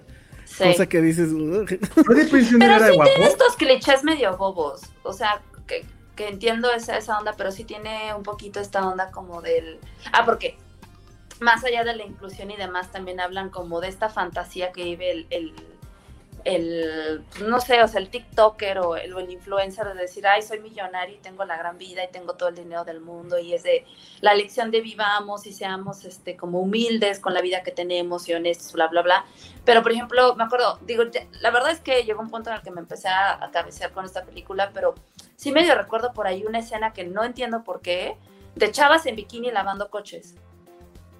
Tú me podrás decir eso, Josué, porque no, pues no, es tampoco que, la viste. Porque noventas. Pero, ajá, o sea, como que siento que quisieron. Pues es que sí es un gran clásico de cualquier no, película adolescente, no ese tipo de escena. Sí, o sea, como que siento que hay cosas por ahí que, que, mezclaron como escenas de vamos a meter esto porque está padre, pero no las entendía, sinceramente. Y, y la neta, el final, final sí está bien chido. Sí lo va a decir. Sí, me, sí dije, güey, bueno, qué pero chido no lo final, final. ¿Quieren bueno. que lo cuente? No, no, no es cierto. O sea, el final, final de, del beso final, o sea, el uh -huh. clásico beso, clásico beso. Sí, está padre, la neta. Tanto sí me emociona. Oye, a ver, te están comentando aquí de After. ¿After se estrena este final, eh? Se estrena mañana. A ver, te, te, le damos un minuto para que nos diga de no, qué onda no, no, o no. Por favor. No puede hablar de eso a lo mejor. No, sí puedo. Es no, que la verdad te, es que te voy a platicar nada más rápido qué pasó. El otro día iba en el auto, me, estaba en un alto y estaba el, el estos este, anuncios ¿Carteles? que no, ah. pero los animados, los que sí traen el trailer, pues. ¿Sí? Los GIFs. Pues no, no, sé si era un GIF, parecía, porque a lo que voy es que el tráiler de la película es nada más ver a dos güeyes besando, bueno, chica y chico besándose. Y era lo único que pasaba durante todo el, el, alto. Así, o sea, pues lo estaban haciendo, no traían camisa el güey y bueno. Entonces, ¿de qué va esa película? Quiero saber. No has visto ninguna. No, nunca. Bueno, a ver. Tienes un, no, pero no. tienes medio minuto, neta. O sea, resumen. Es la historia de una chica que se conoce a un chico en la universidad. O sea, es la típica historia de una chava, ya sabes, como medio santurrona, que no conoce la vida ah. y demás, que es virgen, o sea, porque lo ponen así en la película, que se enamora del chico malo de la escuela, ¿no? Este, y el chico pues ahí como que le da entrada, la seduce y demás, pero resulta que este chico en realidad, un es poquito bueno. she sold out, en realidad nada más la estaba cortejando porque hizo una apuesta con sus uh, amigos para quitarle, la, para quitarle la virginidad. Aquí no es por una onda de decir, tan, tan, voy a apostar tan. que me la ligo porque para divertirme, ¿no? O para que sea la reina del baile y humillarlo, no. Aquí es una otra, o sea, es como para quitar la virginidad. Entonces, bueno, eso fue la primera parte. En la segunda parte, pues nos adentramos de que, pues, este. ¡Pum! Chavito... Ya no era virgen y ya se, cayó, se acabó la, la apuesta. No, porque toda la película y los libros. the, the, jokes is, the joke is on you, le dijo. Uh -huh. Exacto. Pues, ¿qué crees? Es como Moulin Rouge Herpes. Ay, ya no, dejemos a Ale decir. Entonces, ¿la segunda qué, perdón? Todos los libros se supone que son muy eróticos. La verdad, si les soy honesta, no los he leído. Son Perdón, Ale, super, ¿dijiste super todos los libros? Sí, porque son ¿Hay más seis. que uno? Son como seis. ¡No! Dios santo. ¿Por qué me ponen en esta situación? Bueno, ya, ya, ya, la, ya la hizo suya. Y, y ya, o sea, al final, en la, en, la, en la, segunda película en realidad descubrimos que este chico, Hardy, que es el chico malo, tiene un este, pasado oculto. Tiene un pasado oculto. es Fifty Shades, no manches. Sí, para y viene, de papá, viene de papás divorciados, ya sabes, si tiene ¿Es millonario? Issues. No. Ah. Pero tiene daddy issues, este. Si, si no es millonario. Sí tiene, el papá sí tiene ahí como dinero. Ah, este, pero millonario, como, como Gray que decía: Te voy a mandar secreto? el helicóptero. ¿Cuál es qué? ¿Cuál es su secreto oculto? Tener papás no lo puede, no lo puede contar, Josué, porque pues apenas... No, hay seis libros. Hay seis libros. sí, Seguro hay muchos secretos. Películas. Y ya, ¿no? Ah, pero entonces, este, en la tercera película, que es la que se estrena, bueno, no, lo vemos desde la segunda, este, descubrimos que aparte la mamá de Tessa, que es la chavita esta, el papá, perdón, es un vagabundo, porque la abandonó cuando era niña, no sabemos por qué, y, y, descubrimos que el papá vive en las calles y es un vagabundo medio es after. Junkie. mi eh, papá es bueno, un hobo.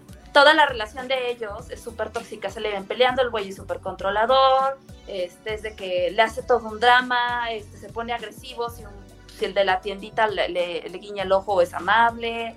Oye, este, oye o sea la quiere o no sí la quiere pero es la quiere, pero. Es una relación tóxica la de los dos. Porque aparte ella le perdona así como que, ay, sí, pero, bueno, pues.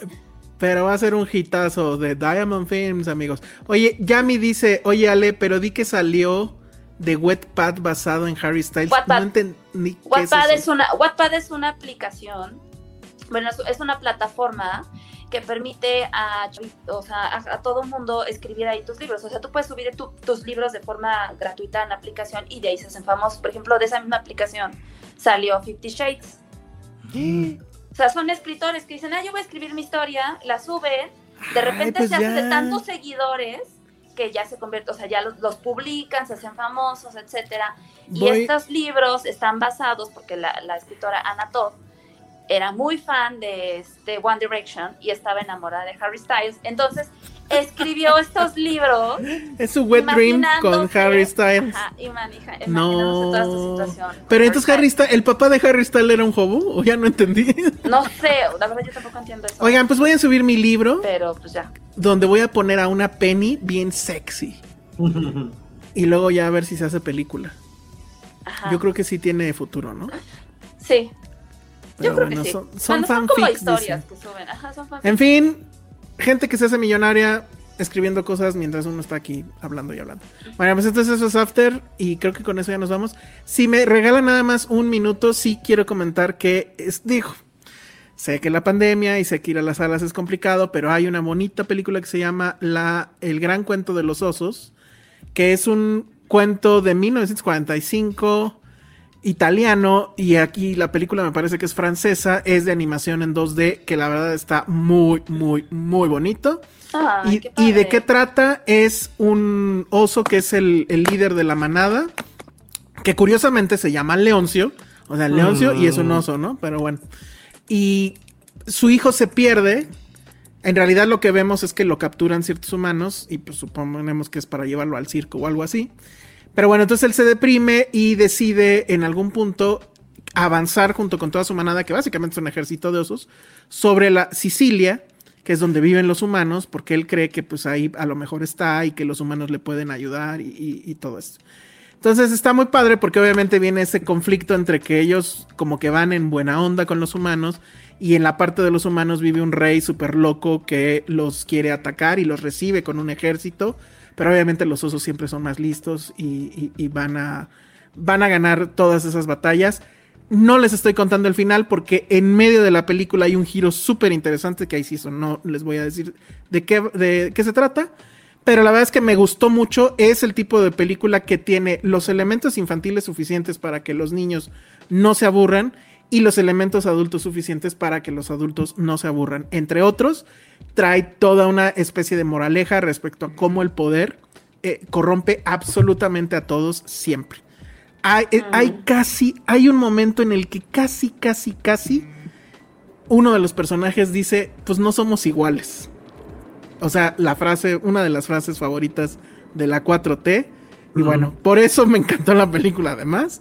Pero sí está muy bonita, está muy divertida, dura una hora veinte, o sea, es Ay, nada. una que se me antojó, ahorita la estaba viendo y sí se ve bien bonita. La animación Sí. está muy padre, está en salas. Y bueno, pues yo sé que llevar a los niños a las salas es complicado y todo. Pero si quieren verla eh, ustedes, gente adulta que ya paga impuestos, eh, se la van a pasar muy bien. La verdad es que se la van a pasar muy bien. Es una historia muy bonita, tierna y con esa moraleja respecto al poder y demás que a mí me gustó mucho. Entonces se llama El Gran Cuento de los Osos y también se estrena este fin de semana. Entonces, bueno, pues creo que es, ahora sí ya llegamos al final. Nos pasamos un poquito de las Sí. dos horas de rigor. Que ya está el TikTok, Y que yo, los antes, sí, antes de que nos vayamos, quiero dar otro anuncio. Tan, tan, tan. Tan, chan, chan, chan. Ay, misterio, no, no es cierto. este fin de semana es cumpleaños de Ah. Elsa. Eh, Ni, lo hubieras dicho al principio para que cayeran los superchats. Pues sí. Ay, superchat por tu cumpleaños, ¿no? Sí, Claro. ¿por qué? ¿Quiere dinero ¿Qué? de regalo? Exacto. Para poder pagar su estar y que Patty no le cancele la fiesta que le tiene. que no va a poder ver sus películas. No, pero para que le manden felicitaciones, mándenles fotos de Ah. gatitos, Sí. de, de, que, de Lego. Manden, de mándenme superchats de cuatro dígitos en los que no tenga que bailar. Ajá. Tiene que bailar de todos modos porque hay que Sí, cambiar sí, eso. Elsa. Bueno, sí, tengo, tengo que superar a Josué que va a estar complicado. Ahorita voy a TikTok a ver qué hizo. Pero bueno, muy bien. Sí, Bueno, para pues que eso, lo felicite. es, eso ¿Cuántos fue los- cumples, Elsa? Hijo, esa es la pregunta. ¿25? No, ¿Un poco más? que adivinen. Super chévere. Oh, no que iban a adivinar con cuáles, con qué plataformas nos quedamos. Ajá, ya vas a dar un Ah, regalo, sí. que el regalo iba a ser ir a la fiesta de Elsa, pero si no quiere, listo. El que le atine a la edad o el que le atine a nuestras plataformas. Exacto. No, a ver, Exacto. esperemos a ver si sale alguien que le atine y si no, ya les digo. Pero a ver si decimos nuestras plataformas, a ver rápido. Ale, ¿con cuáles? ¿Cuántas? ¿Tres? Tres. ¿Tres? ¿Con cuáles tres te quedas? Me quedo con HBO, Ajá. eh, con Prime porque necesito lo de los envíos y Star. A ver, otra vez, ¿cuáles sale? HBO, Prime y Star. Fuerte. Ay, Yo me quedaría idealmente con HBO, sí, ya seguro. HBO se vino a meter así completito. Apple. Y no sé si Netflix o Prime. Probablemente Netflix todavía le sigo dando chance. ¿eh? Esos serían mis tres. Tú, Josué, ya, ya, seguro es Star entonces, ¿no? Sí, sí. eh, HBO, Star y Apple. Ah, mira, estamos casi. Que, de- que nada más, o sea, dudaría un poquito de Netflix porque anunciaron que el primero de octubre viene todo Seinfeld. Sí, ese es Eh. un punto con Netflix. Eso es lo único, pero vaya, creo que Seinfeld sí está bien, pero alguien lo dijo, alguien, lo- alguien lo dijo, o sea, por eso está en físico. Creo que la experiencia que te está dando, Por ahí lo tengo. uf, o sea, creo que la experiencia que está dando Apple con sus productos, aunque sean muy reducidos, sí están dando otra calidad. HBO Totalmente. es y será así. HBO es y seguirá siendo los maestros de las series. Sí. Y no olvidar lo que es Warner. Y la neta, Warner, también siento que todas las majors, Warner es Sí. non plus ultra para gente como yo que no les interesa todo lo que termine en whatever the fuck, man. Entonces, para mí, por eso, y estar Los Simpsons, Scrubs, How I Met Your Mother, ay, Patterson, este, Wes How I Met Anderson. Your Mother, Lost, y tener deportes, listo, o sea, no hay mucho más que pensar. Bueno, pues entonces ahí está. Ya le atinaron a cuántos años cumplo. Hugo Hernández le atinó. Entonces ahí chequen cuánto es. Dios mío. Eso, En sí, fin. Llorando en la regadera en su cumpleaños. Sí. Bueno, pues entonces ahí estuvo este episodio de Filmsteria y nos vamos. Penny tuvo un tema, ya saben, le empezó a doler algo. Entonces, eh, el episodio 273 de Filmsteria. Y por cierto, Stars no nos tiró, pero sin ni un lazo, ¿eh? Les, el- hicimos todo este análisis con nuestra lana, tuvimos que comprar ahí el, el mes. Y bueno, ahí para cuando lo, se lo vean en la calle a Star, le digan, oye Star, échales un lazo. Oiga, señor Star, no Filmsteria". mames. Sí, señor Star, no mames. Entonces, bueno, redes sociales, Ale. Arroba Ale Kazagi. Feliz cumpleaños a Elsa. Mm, gracias. Josué. Arroba Josué Corro. Cosner dice que los 45 son los nuevos 20. Francamente lo dudo. Yo soy el Salón Rojo. Y vean, vean la primera hora de Sanchi. Está increíble. Nos Y vemos. mándele felicitaciones. Sí, manden, manden superchats. Bye. Bye.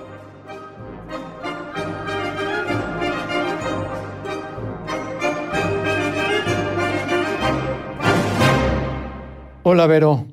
Oye, alguien me pidió que le mandara una felicitación de cumpleaños a una tal Elsa. Y pues no, yo no conozco ninguna Elsa, pero me pidieron que, que te la mandara a ti directamente y que tú sabrías qué hacer con eso. Entonces, bueno, pues aquí está. Este, felicidades, Elsa, este, por tu cumpleaños. Oye, eh, cambiando de tema, eh, ya se acerca el cumpleaños de Alejandro Alemán. Entonces, no sé, deberíamos hacer algo especial para él, igual que la gente mande también felicitaciones este, eh, por audio eh, y lo subimos como un podcast solo, aunque yo creo que el podcast este, duraría como ocho o nueve horas de puras felicitaciones. Entonces, no sé, piénsalo porque pues, la vas, lo vas a tener que producir tú. Entonces, platícalo también con, con Pachi, con Pedro y con, y con Hugo para ver si, si, si te echarían la mano en la edición del podcast. Y si ves a Alejandro, eh, mándale muchas felicidades de mi parte, por favor.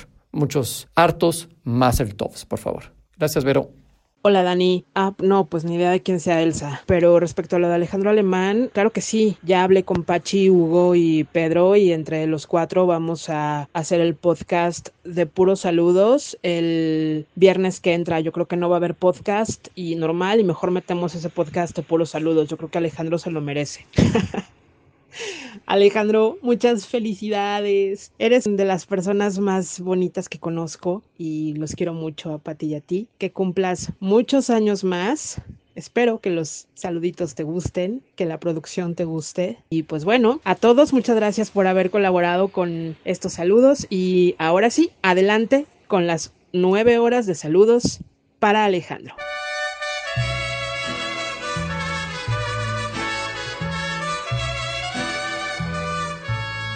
Feliz cumpleaños al dueño de mis sonrisas y de mis quincenas. Eres el mejor compañero para beber mezcal, para comer chiles en nogada y para ver mis telenovelas. Gracias por tomar mi mano y no soltarla cuando todo se torna tan difícil, pero sobre todo por seguir construyendo un mundo donde seamos felices con nuestra pequeña familia. Te amo. Pues este día tan especial me hace recordar que hace ya algunos ayeres que por el Salón Rojo conocí la ternura que inspira un bebé, la locura de un adolescente, la felicidad que generan sus éxitos y la admiración y el amor incondicional que provoca un hijo. Gracias Alex por haberme hecho madre. Que tengas un muy feliz cumpleaños.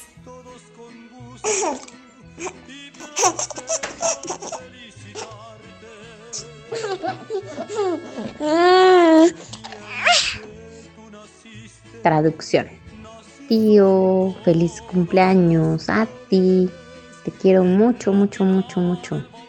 El sábado te daré todos los abrazos del mundo y jugaremos muchísimo. Alex, te mando un fuerte, fuerte abrazo. Feliz cumple, que la pases hermoso. Que sea un año nuevo lleno de amor, lleno de salud, lleno de éxitos. De verdad te queremos mucho, mucho, mucho. Y bueno, a festejarte. Mamá, estoy en Filmsteria, prende la grabadora. Felicitaciones al Grinch de cumpleaños número uno en el mundo, el Salón Rojo. Brinda con tu mojito o gin en mano, pásala increíble y que la fuerza esté contigo. Recuerda, que, te, queremos.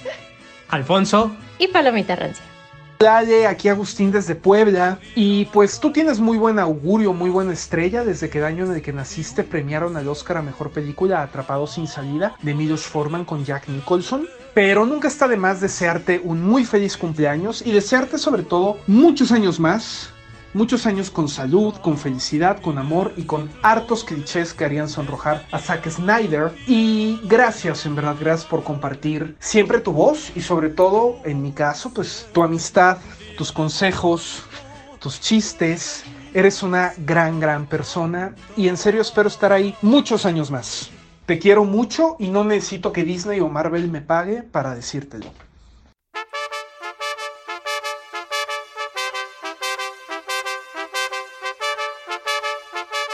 Espero que en este momento, mientras suena mi voz, esté sonando la de 17 años. Ojalá Vero haya tenido ese toque fino. Y ojalá te des cuenta de lo políticamente incorrecta que es esta basofia de canción, al igual que toda la hombría de Woody Allen. Ese es mi mayor deseo para ti, que te des cuenta que tus ídolos han caído, que ya no seas tan boomer y que en tus 56 años te des cuenta que hay mucha gente que te quiere. Yo yo podría ser el, presidente de ese club de fans.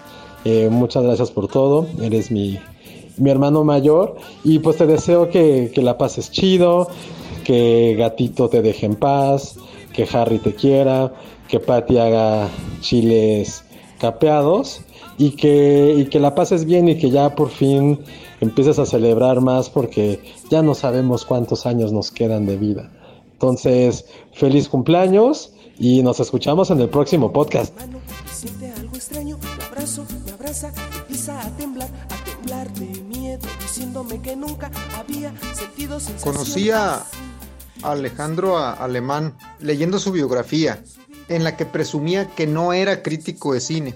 Y luego lo empecé a leer y resultó que era, por supuesto, crítico de cine. Odia las películas de niñas con cáncer, odia los Transformers, odia a Marvel, odia a los leguitos. Bueno, no, los leguitos no, ese es el único gran problema, ¿no? Pero por lo demás es un auténtico crítico de cine y además malvibrosea desde tempranito.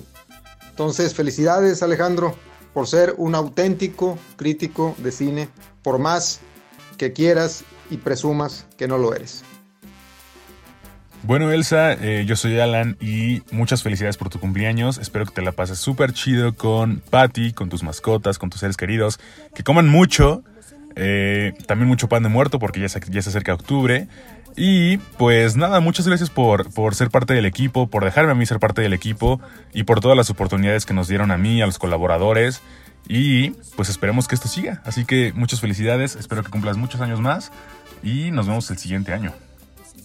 Alejandro, muy feliz cumpleaños, espero que te la pases muy padre. Gracias por siempre haber creído en mí. Yo te he dicho muchas veces que eres mi maestro de, de crítica y pues si, si por algo estoy en este, en este equipo es porque tú me diste la oportunidad. Te lo agradezco mucho, te admiro siempre y espero que tengas un muy buen cumpleaños y te la pases muy padre y quede Ghostbusters para mucho rato. Te mando un fuerte abrazo.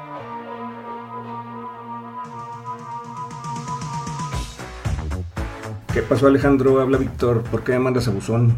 Oye, te marco para que ya te lleves tus DVDs porno que me diste a guardar. Aquí están nomás haciendo estorbo. Pero bueno, me dijiste que te los ibas a llevar cuando te cortaran o que los ibas a vender como fallucas y te faltaba luz.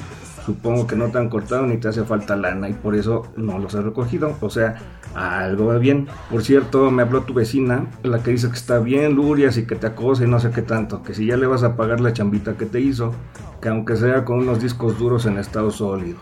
Que no creas que porque, ah, es tu cumpleaños, muchas felicidades, muchos abrazos, pásatela bien. Quédate en casa. Oye, lo de la vecina es en serio, ya págale. Bye. Hola Elsa, soy Monse. Eh, muchas felicidades, me da mucho gusto que continúe Filmsteria. Yo te escuchaba desde hace mucho tiempo, me acuerdo que una amiga eh, me había recomendado desde hace tiempo eh, tu programa y me fui haciendo cada vez más fan y llegó el momento en que yo sentía que ya nos conocíamos y la verdad es que es muy surrealista para mí que ya por fin nos conozcamos cada vez más, ¿no? Y pues nada, este te agradezco mucho todas las recomendaciones, toda la pasión por el cine. Yo recuerdo muchísimo que un día fui a ver La Gran Belleza de Sorrentino y el inicio, donde es la fiesta de cumpleaños que espero que sea como la tuya, me conmovió muchísimo. Y cuando vi que a ti también, por esta parte de la sensibilidad que es tan importante en el cine, me sentí muy identificada contigo y eso me hizo sentir, como ya te mencionaba, muy cercana a, a ti. Entonces me da mucho gusto estar cerca también de todos los filmsterios, este, incluida también Patty y, y, Gatito y, y, también el nuevo perrito. Y pues te mando un abrazote y espero que sigamos colaborando mucho, mucho más. Te mando un gran, gran abrazo y a festejar como el gran, el gran protagonista de la gran belleza, ¿no? Hola Elsa, soy Nora. Solo quería desearte un feliz cumpleaños. Espero te la pases increíble. Te deseo lo mejor y espero que tengas un excelente día. Disfrútalo. Hola Elsa, soy Saraí. Muy feliz segundo cumpleaños pandémico. Espero que a pesar de las circunstancias tengas un increíble festejo junto a tus seres queridos, que no te falten buenas películas y sí también que sigas echando mucha malvibrosidad. Abrazo muy fuerte. Alejandro Alemán. Uno dice nombre y apellido cuando quiere decir algo muy en serio. Y yo te quiero desear muchas felicidades en tu cumpleaños. Espero que le estés pasando lo mejor que uno la puede pasar en estos tiempos en su cumpleaños. Eh, a ti y a mí creo que la pandemia, a pesar de no habernos visto en casi dos años, nos ha acercado mucho y sin duda puedo decirte que te estimo y te quiero mucho. Te mando un abrazo muy fuerte y pues eso, ojalá pronto podamos empezar a vernos Y eso, un abrazo. Felicidades. Hola amigos, aquí Marea Neón para felicitar a nada más y nada menos que el Salón Rojo, el creador de Mientras tanto Ben Affleck, comentarios mal vibrosos y sobre todo de tintes políticos combinados con cine. Pásala muy bien, disfruta mucho y ojalá vengan buenas y mejores versiones extendidas en tu haber, que tu colección de memorabilia de los cazafantasmas crezca cada día más y sobre todo que haya muchísimos más episodios de Finsteria para el gusto de todos nosotros y que ya no hagas tantos corajes, por favor, en cada uno de tus textos. Te quiero mucho, muchos abrazos, pásala bien. Hola, mi nombre es Raúl Orozco, soy colaborador de Filmsteria y quiero dejar asentado que nadie me está obligando a hacer esta grabación. No, no es cierto. Bueno, sí es cierto, nadie me está obligando, lo hago con mucho gusto. Quiero unirme a las felicitaciones a nuestro querido Elsa, eh, alguien a quien desde hace tiempo leo, a quien hace tiempo sigo en Filmsteria y que ahora tengo la oportunidad de alguna manera de trabajar cerca de él y a partir de eso pues creo que de tener una relación un poco más cercana y una gran amistad que valoro. Elsa, muchas felicidades y bueno, yo quisiera ver que Patty ahí se pusiera las pilas con esos chiles en nogada que tanto nos está presumiendo cuál sí es la receta original y cuál no. Ojalá caigan unos por ahí en este cumpleaños. Un un abrazote Elsa, te queremos.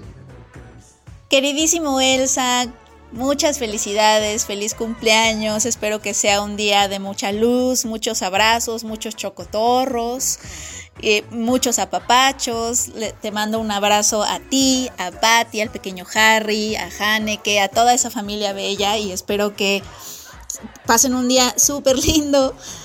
Celebremos, celebremos otro año de dicharachar juntos, de irnos de pinta y hablar de Mad Men. Te quiero muchísimo. Y saludos también a Vero por, por editar esta pequeña, estas pequeñas felicitaciones. Te queremos, Vero, también. Elsa bebé, feliz cumpleaños. Espero la pases súper, mega increíble. Que tu internet no falle, que te regalen muchos legos, que todo lo puedas ver en 4K ese día, juguetes y que celebres con tragos rasposos. te quiero, pásala increíble. Ya, es- espérate, pero ¿por qué yo? Que lo digas. ¿Pero por Son qué? órdenes de arriba.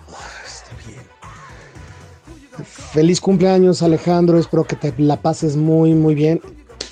Sí, y, y pues disfruta mucho este tu día.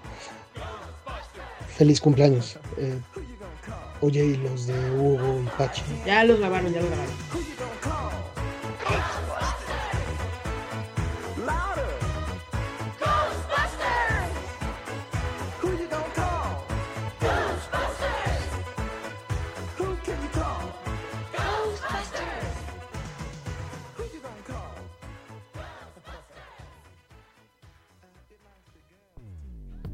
Dixo presentó Filmsteria con Penny Oliva, Alejandro Alemán y Josué Corro.